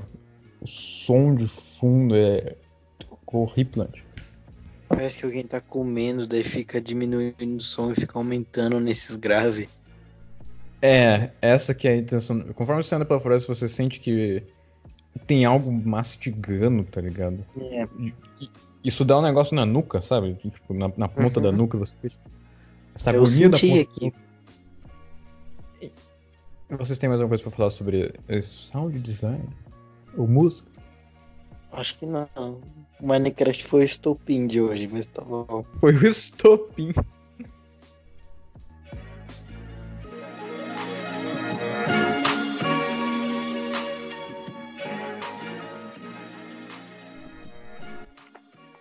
Minecraft é perfeito, meus amigos. Então a gente vai mover para um, pra um tópico que eu acho que é muito mal citado. É, eu não sei se vocês conhecem, mas a ideia de pacing em um jogo para leigos e para explicar basicamente o que é pacing seria o tempo conforme a história e o jogo avança. Tipo, em um jogo como Doom, o pacing conforme você ganha armas novas para você tacar o seu poder por aí, ou conforme em um jogo como The Last of Us, como a história é solta para você de uma maneira como se você tivesse realmente numa aventura, num caminho. O, pacing ele é, é basicamente o que tá passando 10 mil carros na frente da minha rua, mano. O que que tá acontecendo? E conforme, conforme você vai jogando o jogo, e no final do jogo você sente que você passou por uma história por causa desse pacing que o jogo teve, nessa, nesse estilo de aventura, tipo, ele foi te liberando cada vez mais pouco ou a mais essas, esses pontos de informação, essas novas, novas mecânicas para você mexer com o jogo etc. Uma bela representação disso é Minecraft, rapaziada. Então, Mine tem isso? Eu acho que Minecraft tem um nível de pacing, mas ele não chega no nível que seria de um jogo como o Uncharted ou o The Last of Us. Ah, Então, o pacing de, Mas- de Minecraft seria basicamente o começo de madeira até você chegar no ponto que você tem ferro e no ponto que você tem diamante. Cadê o ouro? Hã? Ouro é uma merda. Deixa minha maçã, viu? Eu acho que eu não tenho muito exemplo de pacing, porque até eu, eu falando assim, eu não me lembro de cabeça. Provavelmente, eu começar a falar algumas coisas, eu vou lembrar, mas de cabeça, assim, eu não sei. Eu tenho alguns exemplos, acho que bem, bem ruimzinho, mas seria mais aqueles jogos, eu vou falar jogo genérico e, e começa de um jeito e vai te dando as ferramentas. Eu não sei se é considerado, mas é, é Resident Evil. Pode ser até não passa de tanta emoção, mas se você empaca num lugar, digamos, tem um local onde tem uma água e você não consegue passar porque a personagem não sabe nadar. Putz, como que eu vou fazer isso? Ah, lá no fim do mundo tem um bote, tem um bote, você pode pegar o bote e você leva no bolso. Qualquer física, não sei. Mas dá pra levar um bote no bolso você consegue passar. É, eu, acho- eu vi na cabeça esses, essas situações, sabe? Eu não sei se é considerado. Eu ia falar algo, mas tá passando outra moto. Eu vivo na terra de moto. Um- jogo que tem um pacing bem estranho, que eu, de novo muita gente não conhece, eu já citei em um outro episódio aqui, que é Pathologic. Ele é um jogo que muita gente não joga ele por causa desse sentido de pacing que ele tem, que é muito diferente de outros jogos, que ele, ele não te dá tempo para as coisas, vamos dizer. assim. Na verdade, ele dá. É que ah, o tempo do jogo, tipo, você, você acorda no jogo às 6 horas da manhã. O tempo se move independente do que você está fazendo. Por isso que o jogo se sente vivo, porque você pode perder a história inteira do jogo se você não prestar atenção no que você está fazendo, você não ir nos lugares a tempo. Você tem um, horário para encontrar essa pessoa. Tipo, você tem que encontrar esse cara às 3 da tarde. Se você chegar lá às 4 horas da tarde, ele não vai estar mais lá. Você pode ter perdido completamente a história dele, porque você não prestou atenção no tempo e no pacing que você deveria estar fazendo. Então o jogo tem essa estética que, tipo, você pode estar fazendo uma coisa, aí você olha no relógio e fala, caralho, é 3 da tarde, eu deveria estar do outro lado do- da cidade. E você sai correndo pra tentar e fazer outras coisas, enquanto você tenta salvar 15 pacientes de uma praga. E cada um tem que ser visto de uma maneira separada e com o seu tempo, e você fica muito é, sem poder algum.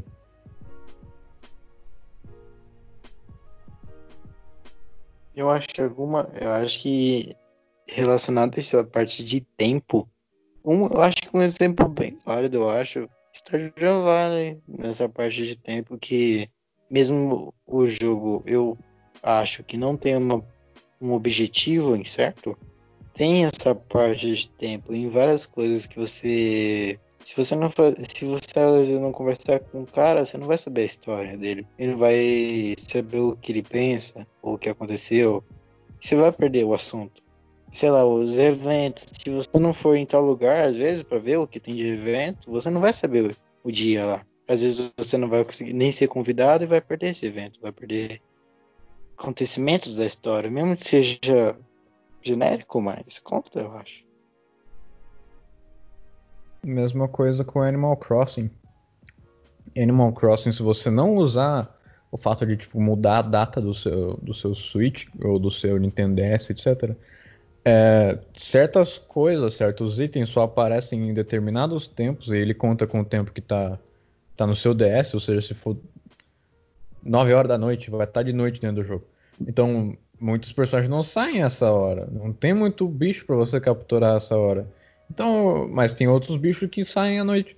Então o jogo tem esse, esse aspecto que dá uma vontade de tipo, eu vou ir dormir agora, porque eu quero acordar 9 horas da manhã para eu poder falar com a Isabelle.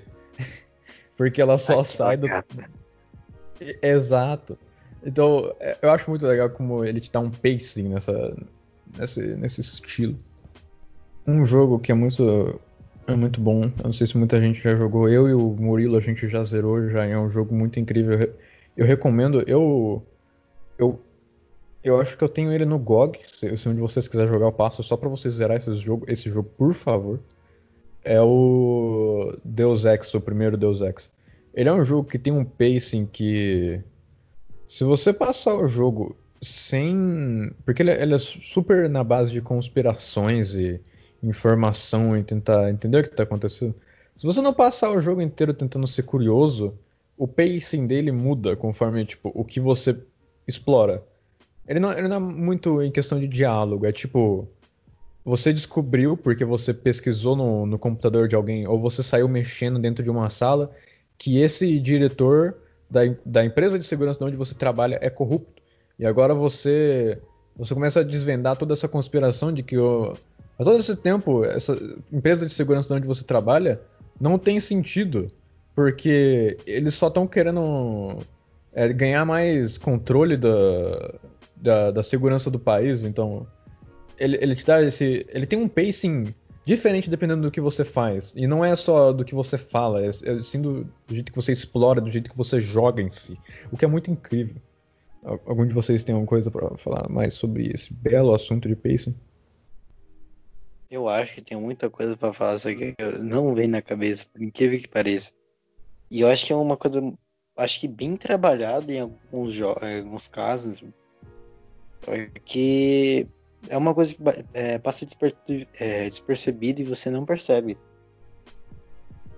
Nossa, eu não vou ter nenhum, nenhuma referência agora de cabeça. Você vai lembrar, Gabriel, que é um jogo que faz pacing de uma forma incrível é, de novo citando, né? Celeste. Tá passando uma moto na frente da minha casa de novo. Aqui também, relaxa. Mas o pacing de Celeste seria qual? Enfim, com, que, que, tipo. Todas as mecânicas básicas de Celeste elas são passadas para você de uma forma com um pacing ideal, sabe? Tipo, por exemplo, no começo você aprende a pular. E você só mexe com pulo no começo. E você se familiariza com, com o pulo. E conforme vai movendo, você aprende a escalar. Você escala, e agora você se familiarizou com a forma de escalada.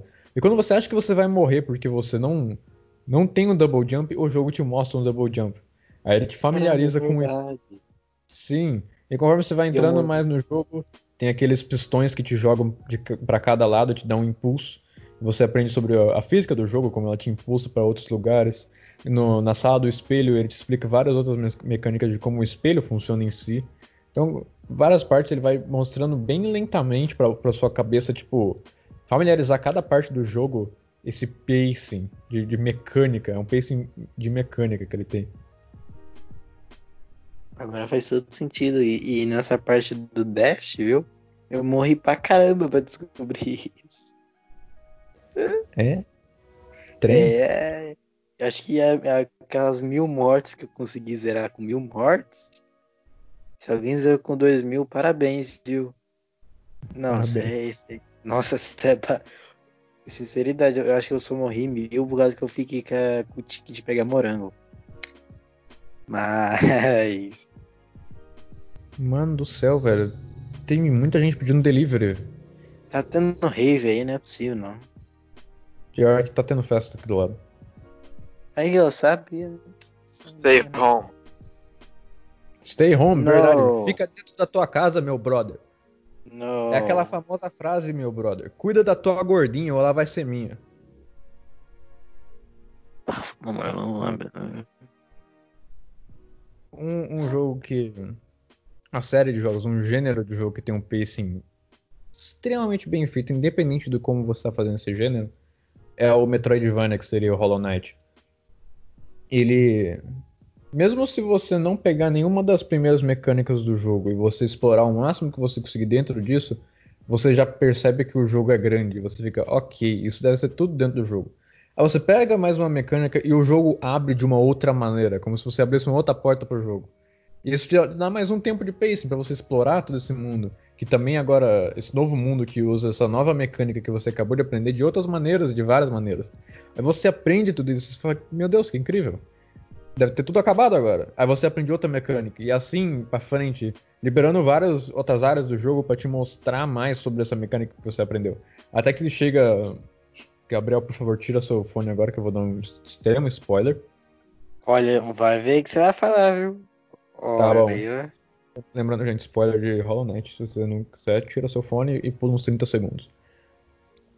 Tem uma hora que você, depois de ter aprendido várias coisas sobre a história do jogo, que você descobre sobre o, o rei de, de Hollow Nest, e você chega no palácio dele finalmente, e você percebe que ele, o, pa- o palácio em si, ele usa todo esse aspecto de mecânica que você aprendeu, porque ele é uma dungeon, uma área que você precisa usar cada aspecto e mecânica que você aprendeu, independente de, de quão insignificante ou significante ela seja, para você conseguir chegar em alguma área desse final disso e conseguir passar. E se você não tiver a proeza de ter explorado essas mecânicas conforme o jogo ia, do pacing que ele te deu, você não vai ter a habilidade certa para poder conseguir passar dessa área. O que é uma coisa muito incrível. É, coloquem seus fones de volta, por favor. Aliás, uma informação. O Hollow Knight é, é- é tão. Eu não vou falar. é, ele não é linear. Em nenhum momento. Você pode. Se você conversar com qualquer pessoa que jogou Hollow Knight, perguntar o que você fez no começo, provavelmente ele vai falar uma coisa é, oposta completamente que você fez. E no meu caso, como eu sou um menino muito curioso, não é mesmo? Eu acho que eu tô com umas quase três, é, três dias. Três dias de jogo. E eu, eu demorei muito, mas muito para descobrir as mecânicas. Porque eu ficava encucado em partes específicas que eu achava que precisava, mas não. Estava na minha cara. E é difícil, porque ele não é linear. Ele te, ele te empaca no momento, só que você não sabe por que precisa. E a sua curiosidade que vai te levar à descoberta. Então, se você é curioso e se não jogou Knight, tá aí a recomendação, viu? E haja paciência, por favor, não fique bravo por morrer um monte de vezes pra passar um, um boss que tá quase morrendo. Eu entendo seu sofrimento. Cara, eu acho que um jogo do estilo Hollow Knight, que muita gente fala que deixa muito pistola e etc. Eu também acho que é pistola com o jogo. Mas eu acho que conforme você, você joga o jogo em si, ele te dá esse sentimento de que. Vamos dizer que você chegou num boss. E você morreu, mas você não explorou nenhuma parte da área, você só chegou no boss e morreu pra ele. Perdão. E você volta do começo da área. E isso te deixa muito pistola, porque você pensa, eu vou ter que fazer todo aquele caminho de novo e etc. Mas conforme você explora essa área, você acha um banco mais perto do boss. Você tá de brincadeira, velho. Chegou o Ubi. Puta Vamos que lá. pariu. Você acha uma- um banco mais perto do boss, ou um, um charme que você precisa poder matar o boss, que, que pode ajudar a matar o boss de uma maneira incrível, etc. Você tem, muita, tem muito aspecto que pode te livrar dessa, dessa raiva pra você conseguir matar um boss de uma maneira mais fácil. Ou você pode é, quebrar a cabeça tentando fazer da maneira difícil. Tá bom? O que não é ideal. É, é, é super normal, viu, Vinícius? É super normal você tentar matar o boss com a maneira mais difícil que você vê na cabeça, tá bom? Super, já fiz. Su- Eu tô aqui. Eu, que- eu queria citar um, um tópico aqui. Eu, que, eu quero ouvir os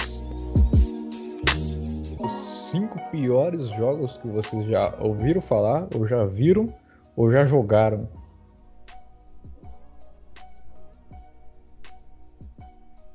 Caramba. Não, Seja agora mais você. específico. O jogo que você acha que quebrou é uma bosta, Ulisses. É isso. Que, Depende. nos seus olhos, Depende. na sua opinião, é ruim. Vamos lá, Anthem. Mas aí não é ele que é ruim, é a empresa. E o jogo também. Talvez. Eu, eu joguei Ah. Anthem. E, cara, é, é. É absurdo o nível de horrível que aquele jogo é, velho. Porque É assim, eu não tenho. De A minha, Ele é. experiência, a minha experiência com jogos é mínima. Então eu sei que tipo No Man's Sky sofreu muito hate porque não tinha nada do que os caras disseram que teria e todo mundo deu hate e tal. Mas sei lá, às vezes depende do, do que vocês querem dizer que é ruim. Algum critério que vocês acham. Algo que você viu e você não gostou, na sua opinião. Não É. quer dizer que é ruim, ruim de. Entendeu? Acho que seria mais na sua opinião mesmo. Antes de tudo, eu tenho uma apolo- apologia aqui a No Man's Sky. Porque eu vi esse jogo quebrar. Eu tava na época que ele ia lançar e eu ia comprar a pré-venda desse jogo, pra você ter uma noção.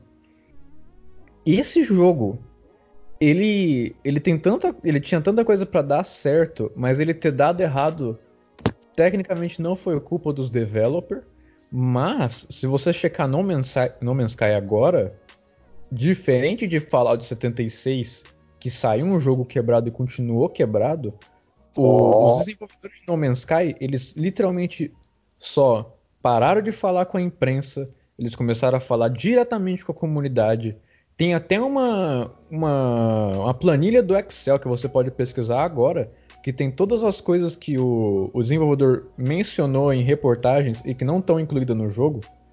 E ele só, tipo, é, pesquisou sobre as coisas que não estavam no jogo e colocou todo o time para trabalhar. Ele tirou todas as mensagens de crítico do celular, de- do celular e computador de toda a equipe e mandou pro store dele. Ele só falou: continuem trabalhando. Continuem trabalhando conforme o que a comunidade está falando. E agora, depois de o que? Quatro anos de desenvolvimento, eles estão lançando DLC até agora, de graça, aliás, que é, fizeram um boost enorme na, na, no conteúdo do jogo. Finalmente tem um multiplayer, finalmente, customização de personagem, uma história decente. O, o jogo tá bem mais incrível agora. E a, a geração de mundo dele. Uso bem elogiar. Que antigamente era meio cagadinho, que era bem repetido, se não me engano. Agora tá. Você nunca vai ver um. Igual um Minecraft, meu querido. Minecraft. Era horrível naquela época. Eu joguei na época, era horrível. Era horrível. Ah, mas eu não considero No Man's Sky um jogo ruim, porque até então eu nunca vi nada direito. Eu considero um jogo que começou ruim, ele, ele lançou ruim, mas tecnicamente não foi culpa dos developers, isso que é o problema. Porque a ideia não era ser um jogo grande desde o começo, era para ser. Era só um projeto pequeno do, do dono da empresa, tá ligado? Da empresa pequena indie. Então não, não tinha nada para ser um, um AAA, só que eles viram que era autogenerado e 3 bilhões de, de planetas e galáxias. E a Sony bateu na porta do cara e falou assim: Eu quero esse jogo na, na Sony PlayStation. Aí subiu o hype e acabou com o jogo, velho. Eu acho que o jogo. Eu acho que é bem ruinzinho, ainda mais que o cara que fez é um, um babaca. Sinceridade, é um babaca. Não é fala assim mineirinho. É mineirinho, Ah, mineirinho. né? Mineirinho. É horrível. Ainda mais que o cara. Nossa, o ego do cara que fez esse jogo. Ó. É, reviews de Mineirinho. Pera. As coisas que esse cara responde, mano. Sim. Nem veio, que você vai ficar puto. É, é isso, é isso. Eu vou mutar porque mano. Mas enfim, cinco jogos que vocês diriam que não devem ser jogados por, por eles serem ruins. Em questão de ser ruim, tipo. Ou ele é extremamente bugado, ou ele é extremamente cheio de glitch, ou o controle dele literalmente não funciona, ou a história dele não faz sentido nenhum, ou o design dele não é nada atraente, não tem nenhum sentido de world building, não tem nenhuma história decente. É uma completa um strume de jogo. Caramba. Eu, eu mim, na realmente- lista Mineirinho, tá. Mineirinho já. Pode Pra falar. eu falar disso, eu deveria, tipo, eu- eu falo isso baseado em tópicos. Se você falar pior, é, ou então pior é, otimização de, sei lá, tipo, pior correção de bugs, ou pior gráfico, pior música, pior história. Algo assim, porque um jogo inteiro ruim, eu não sei. Eu acho que A não, não ser, não sei lá, jogo de futebol, que eu não gosto. Aí é, é É, questão de é. gosto mesmo.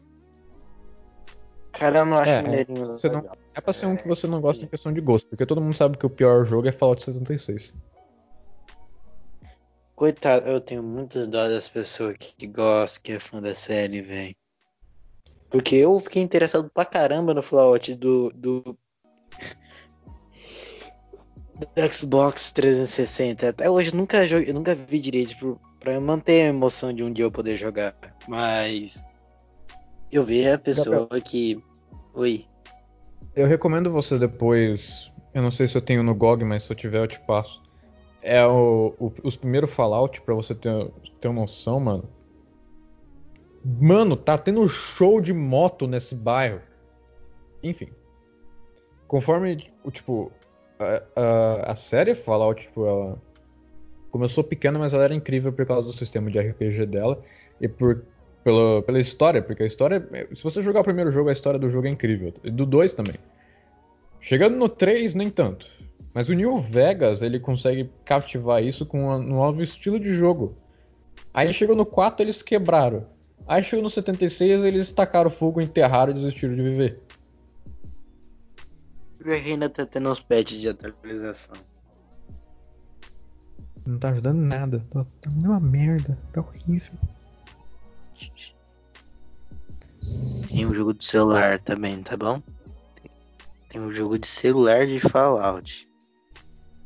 Eu não gosto Qual? daquilo. Por favor, senhor Todd Howard. Se, um- um dia você, senhor Todd Howard, escutar esse podcast que você não vai fazer, fuck you. Enfim. Ó. É Farm Farm, não, não- não pode, não pode. Mano, Acho ele- em português não é porque ele não entende. Ele, a próxima E3 que ele aparecer depois do Covid-19, ele vai liberar o novo Skyrim. Skyrim 479. Lindo. Cara, ah, eu- ia tocar de negócio de empresa agora. Ok, aqui. Pior empresa. Pior empresa de jogo. Agora. EA Games. Obviamente. Ulisses, pior, pior empresa de jogo, Ulisses. Na sua opinião. Ah, mas tipo, o que faz os piores jogos? Não, sua opinião. Né? Na sua Na opinião. sua opinião, pior Certo. empresa. Eu não sei. Eu não sei. Pode ser a Rito Gomes. Tem a, tem a zoando. Ubisoft. Ubisoft que não otimiza os, os jogos e fica tudo bugado. Mas ela não é a pior empresa de jogos. É só os bugs que tem muito mesmo. Eu acho que é por causa. De... A Ubisoft já caiu no, é, no mar de dinheiro, então é difícil sair depois, hein? Se você pegar. EA. Se você pegar agora, se você precisar em notícias, o esquema que a EA e que a Ubisoft faz, o porquê que elas que, quebraram tanto, porque antigamente elas, elas eram boas. Se você jogar os jogos antigos delas, são incríveis, são muito bons. Mas Eu agora.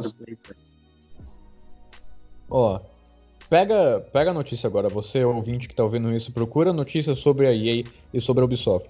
Você vai ver que eles estão comprando um estúdio. Que é basicamente o quê? Tem um monte de estúdio que tá fazendo jogo indie, que é bom e que todo mundo gosta. Aí a Ubisoft pensa, isso vai me dar dinheiro. Hum. Aí ela compra aquele estúdio e fala, faz jogo. Você tem seis meses. Tipo, quebra o developer, mano. Quebra a marca do, do jogo também. Parece que agora virou um tabu, velho. Qualquer empresa, qualquer jogo que cai na mão dessas empresas, às vezes sai uma merda. Exato. Cara, eu fico eu, triste com a, a Blizzard. Fico triste com a Blizzard desses tempos. Mas, cara, é que, tipo. A, a Blizzard em si, tá ligado? É que você tem que fazer uma pesquisa antes pra poder falar mais disso, mas. É. A questão daquilo que aconteceu, aliás, vamos entrar em um território meio que político aqui. Desculpa, se você não quiser ouvir sobre isso, ainda tá na base de desenvolvimento de jogos. Se você não quiser ouvir sobre isso, por favor, pule. É. Pra ter um contexto, né? Você que tá escutando isso. Conforme tá acontecendo todo o esquema sobre Hong Kong, os protestos, etc., um jogador de Heart... Era Hearthstone, né? Eu acho que era Hearthstone. É, e é, ele, é. ele ganhou um torneio, ele era de, de HK, de Hong Kong, e ele vestiu uma máscara logo depois que ele ganhou e falou é, pela revolução do nosso tempo, foi o que ele falou, se eu não me engano. Que é o que, que os protestantes de HK estão falando. E automaticamente a Blizzard tirou o prêmio do cara, todo o dinheiro que ele ganhou naquele torneio, e expulsou todos os narradores do torneio. Porque. Tipo, 50% da Blizzard é chinesa. E também baniu ele do jogo. Baniu o moleque do jogo. Baniu o moleque do jogo, mano.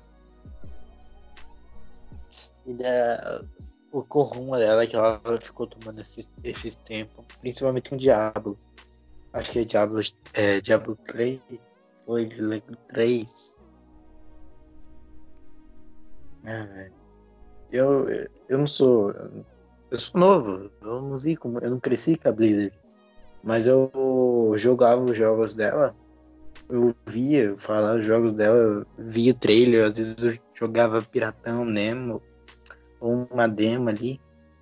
Ficava mó feliz. E, e ver a burocracia que elas estão se tornando hoje o rumo que eles estão pegando hoje é triste, sei lá. Eu acho que é por é, isso que muita gente de fanboy de empresa às vezes está quebrando, sabe? Que as empresas, sei lá, estão se revelando, pode falar. Ah, cara, é muito. Eu, eu cresci um pouco com a Blizzard, eu diria, porque eu joguei muito World of Warcraft na época eu não vou lembrar o nome da expansão, mas era a Mists of Pandaria, que era quando adicionaram a raça do panda, e uma outra DLC que era quando apare... era, era Catalyst. Eu joguei pra caramba nessa época, só que eu parei. Eventualmente, eu joguei StarCraft também, só o 2, mas são jogos muito bons, são jogos incríveis. StarCraft é um, é um jogo de RTS que, tipo, até hoje tem torneio, sendo que o jogo é de tipo. Eu acho que StarCraft de 2013 é uma coisa assim. E, tipo, tem um monte de.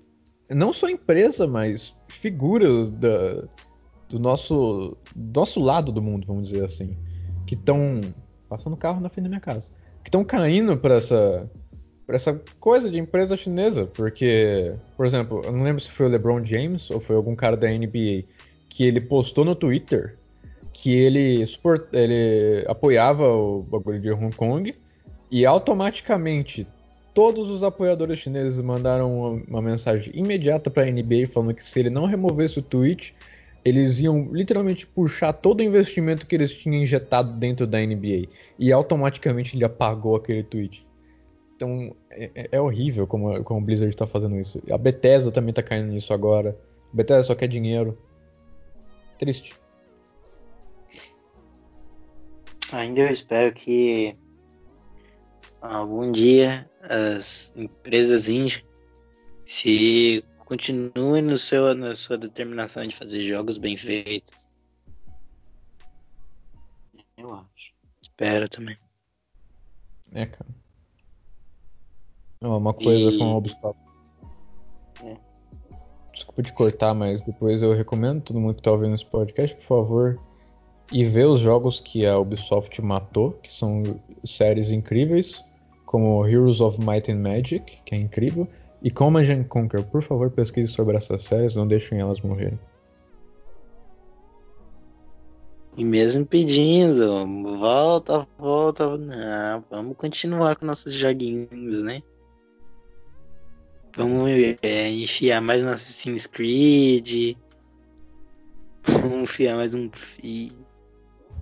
Mano, é, é ridículo como Assassin's Creed tipo, lança todo ano, mano. É, é ridículo, velho. E, tipo, não, é sinceridade, mesmo às vezes com a história benzinha até, eu, eu, eu fico admirado pelos, pelo cenário. Isso mais assim, nunca joguei direito. Eu acho que o único que eu comecei a jogar mesmo foi. Eu não vou nem lembrar o nome, mas foi é do Pirata. Famoso Pirata. Sabe por quê? Porque, ó. Bold statement aqui. Eu não gosto de nenhum jogo de Assassin's Creed, só desse jogo do Pirata, porque ele tem uma mecânica diferente e eu gosto da história dele. Tá passando outra moto na frente da minha casa. Mas enfim, é, é incrível. Dia das Motos. Dia das Motos. Alguém tem alguma coisa para falar sobre tópico indefinido que aconteceu do nada? Acho que não. Tá passando um trem.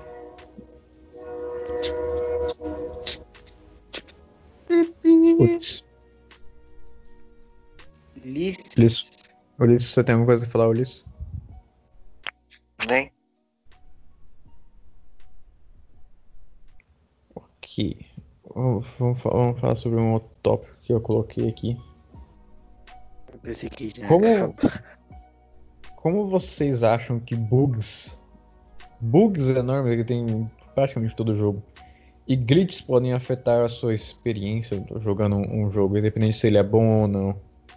Às vezes bug ajuda. Viu? aqui do Good of War 2 lá de nadar pelas paredes, ajuda? Oh, ajuda.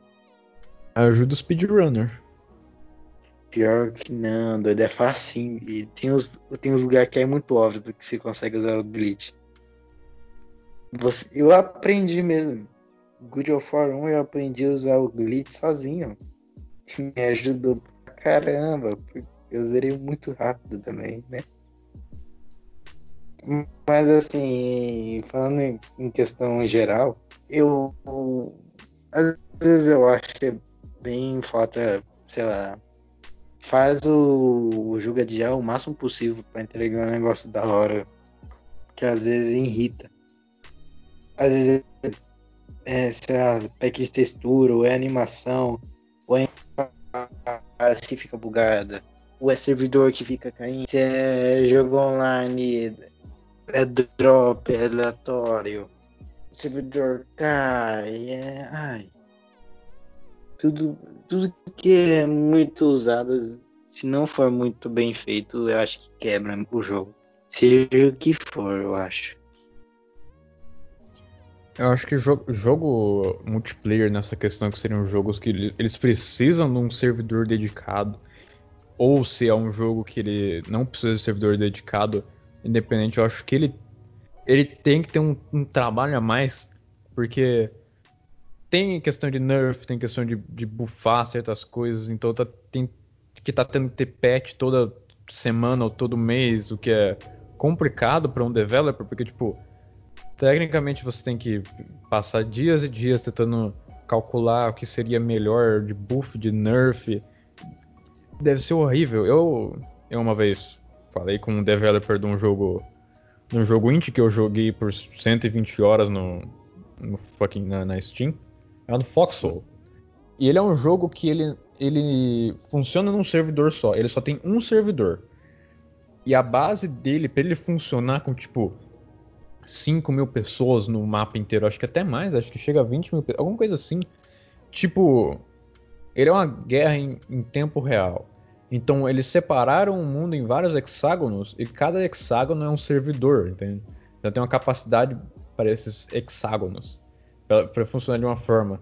Só que tipo, eu falando com o cara e eu, eu tentando entender sobre buff e nerf, ele disse que cara, é tão complicado porque você tecnicamente não é um jogador, você é só o developer, você não sabe como que apesar que você tá fazendo, você não sabe como o jogo de... funciona para um, um jogador sem falar com. Então por isso que você tem que falar muito com a comunidade. Mas é a comu... um lado da comunidade fala algo e outro lado fala outro. Aí você não sabe o que, que você faz. Se você buffa essa arma, ou se você nerfa essa arma, ou se você faz o personagem correr mais rápido. E isso tudo pode afetar num jogo multiplayer e até mudar o gênero do jogo, porque você fez um buff diferente ou um nerf diferente. Acho que RPG cai muito nisso, né? E aquelas fica louca lá de. Hum, você quer. Acho que. Nossa, vou tocar de Dark Souls aqui do nada. Hum, você quer. é, Você quer iniciante, então comece com isso aqui. Hum, você quer um desafio maior? Faça isso aqui. Você quer desafio mesmo? Ah, não upa nada. Mas assim, é, eu fico imaginando isso, você descobrir sozinho, sabe? E eu fico imaginando, eu acho que a, a comunidade Dark Souls, eu não sei. Eu acho que ela é bem, bem, bem, bem, bem, bem, bem legal. Apesar, Ela- sei lá, do preconceito que tem com cada, cada estilo. Como um veterano de Dark Souls, eu mesmo que joguei Dark Souls praticamente boa parte da minha infância, a comunidade é incrível, porque, tipo, ela é incrível e também ela é horrível. Porque tem todo o sistema de ajuda do jogo, e é, é incrível como no, igual no Dark Souls 3, quando ele lançou, e você tava jogando o jogo e você passou 30 mortes naquele chefão. Você não tava conseguindo passar. Aí você só coloca, chama alguém pra tentar te ajudar no online e tipo, em 5 segundos você acha um cara que tá totalmente disposto a te ajudar. E é incrível, porque a, a comunidade tá disposta a fazer tudo pra ajudar um ao outro, tá ligado? É muito incrível. Até no PVP. Nem sabia que tinha PVP. Tem. E o esquema do PVP é incrível, principalmente no Dark Souls 3, porque ele tem um sistema assim. Se eu eu- você invade o mundo dos outros e você fica como um, um Phantom vermelho. Então você vai atacar todo mundo daquele, daquele mundo que seja ou um, um, um Phantom normal, que seria o dono do, daquele mundo, ou um amigo que tá lá, ou um cara sentinela, que é um cara que é chamado toda vez que uma invasão acontece. Então você, você pode matar todo mundo. Mas tem a opção de você ser um Phantom roxo. Que basicamente você entra no mundo desse cara, você ainda é inimigo dele. Você é o inimigo do dono daquele mundo, você não pode entrar dentro do chefão, se não me engano. Mas todos os inimigos do jogo te atacam. Então você pode ignorar o fato que você tá no PVP e só ajudar o cara. Mesmo que, tecnicamente, você pode meter a faca nas costas dele a todo momento. E esses caras são os, os que mais ajudam no- no- na comunidade inteira, o que é incrível. Caramba. Daí no chefão você não pode usar- é, ajudar o amigo, né? Eu, eu lembro de um cara que tipo, ele, ele entrou no meu mundo, ele foi, foi até o chefão comigo, ele limpou toda a área, ele só deu um tchauzinho e saiu da minha sessão. Ah, que top. É incrível. A textura de Dark Souls, os patches que tem de textura é muito daorinha, viu? É, brincadeira à parte. Nunca baixei nenhum. Você não sabe a diversão que é ver isso. Hum, Enfim. Tem outro. Ou é que eu tô literalmente, pra mim, conseguimos falar tudo. Tudo que nós pensamos, né? Tudo que pensamos. Eu acho que a gente já falou pra cacete. A gente tá É. em duas horas de gravação no momento. E né, falou coisa, até informações, falando até de empresa que não era o assunto. Exato. Mas a, a- a minha intenção em si é que eu, eu, não, eu não pensei muito bem nos tópicos, como você percebeu. Então, a minha intenção era sair um pouco do caminho do tópico mesmo. Mas eu, eu vou- fazer uma mini outro aqui. Mas eu acho Bem, legal isso de, sair um pouco às vezes, não ficar. Então, não, é, então, voltando. Não, é. Sei lá, eu acho Sim. top, só que tem que saber usar. Hum. E nós conseguimos usar bem. Mesmo distraído às vezes falando, nós conseguiu. Ulisses, você está aí, você está vivo. Patreon! Eu. A gente vai fazer o out, a outro. Ok. Fa- faça outro conosco. Ok. Tá bom. Conforme esse, esse grande episódio vai chegando a quase duas horas de gravação, como a gente está contando aqui, esse episódio vai chegando ao fim. A gente citou vários tópicos sobre desenvolvimento de jogos, várias, vários pontos importantes e os pilares, basicamente, de como que seria um, um jogo em si, mais do que um desenvolvimento, mas um jogo em si. Vocês, vocês têm alguma coisa para falar sobre, sobre esse tópico? Acho que nós conseguiu falar bastante. Até de coisa fora um pouco. Falamos de vários jogos, várias mecânicas, cada diferença que tem em cada um, o que chama mais atenção. Eu. Aliás, um monte de recomendação também. Se você tá sem jogo, nossa. Muitas recomendações. De altos é, qualificados para dar nota. Nós somos qualificados para o nosso trabalho. Exatamente. Ulisses. Eu, eu perdi a, o diálogo que vocês tiveram agora, então. não ouvi. Foi. Foi. Foi. Foi sobre o que, que a gente falou? Ele ficou falando o que que, né, que aconteceu. O que que aconteceu? Eu, eu não lembro muito mesmo sobre o que a gente tava falando, mas ok. Deus do céu, né? você tem amnésia, moleque? Eu tenho Alzheimer. Para de me julgar. É sério. Não, né, Gabriel? Saber. 16 anos, brother. Eu penso que eu tenho amnésia. Ulisses, sua, sua opinião sobre, sobre esse, este episódio, desse, desse belo podcast, que a gente não sabe o nome. Eu é fiquei quieto por tipo 70% do podcast. Ó, O senhor devia ter Já- fala. eu já que vou estar editando isso, e eu tendo, tendo notado nesse. Nossa, eu tô em outro estado de mundo aqui. Você ficou, tipo, 20% do podcast só quieto.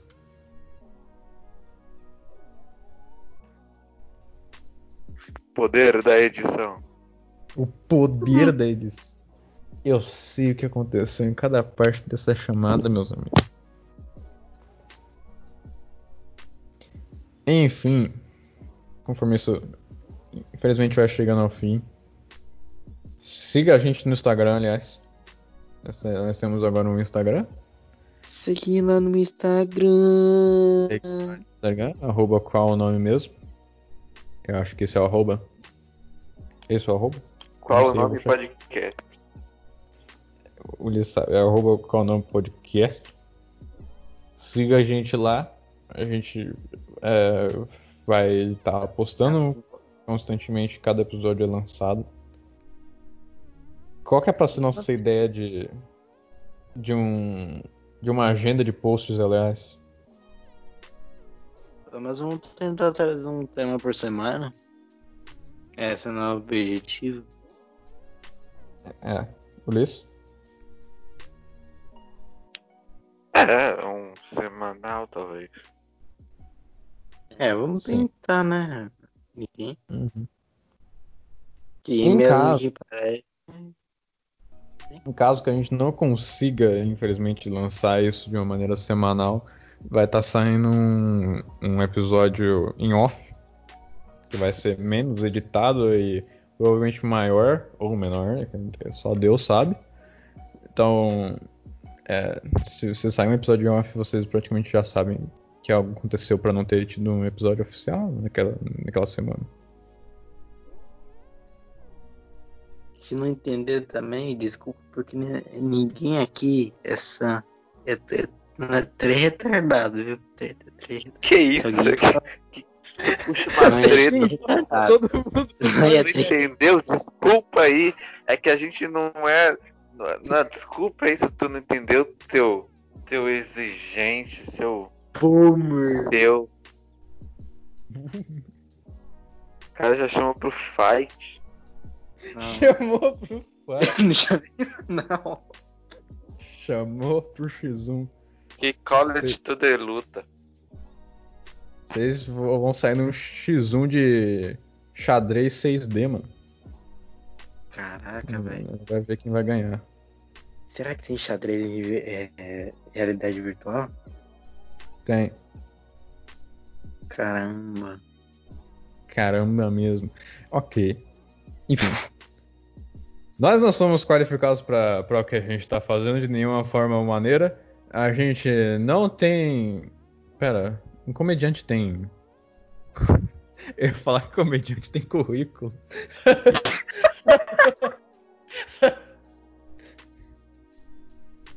Habilidades. Eu tento fazer, fazer piadas. A gente faz piada. Oi, Cadê? Certificado de comediante. Meu Deus, existe. Ok, enfim. A verdade é que foi o mais silencioso, pelo menos no arquivo bruto. Sim. Enfim, ah, nós não somos é, licenciados. Eu não, a gente não tem certificado do curso de humor.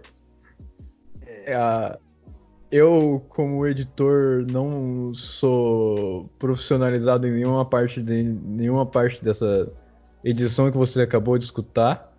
Eu não sei como funciona metade das coisas que eu, que eu fiz. Eu sei que elas são legais. E é.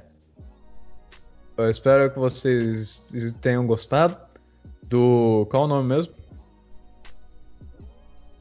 Qual o nome mesmo, guys? Mas qual é o nome mesmo? Não é mesmo? É. Qual é o nome mesmo? Faz sentido, esse é, esse é o nosso nome. Tem um. É, pá, pá, pá. O bordão. Toca a saída de Seinfeld aí, enfim. Tem mais vir. Ok. Yeah. Aí.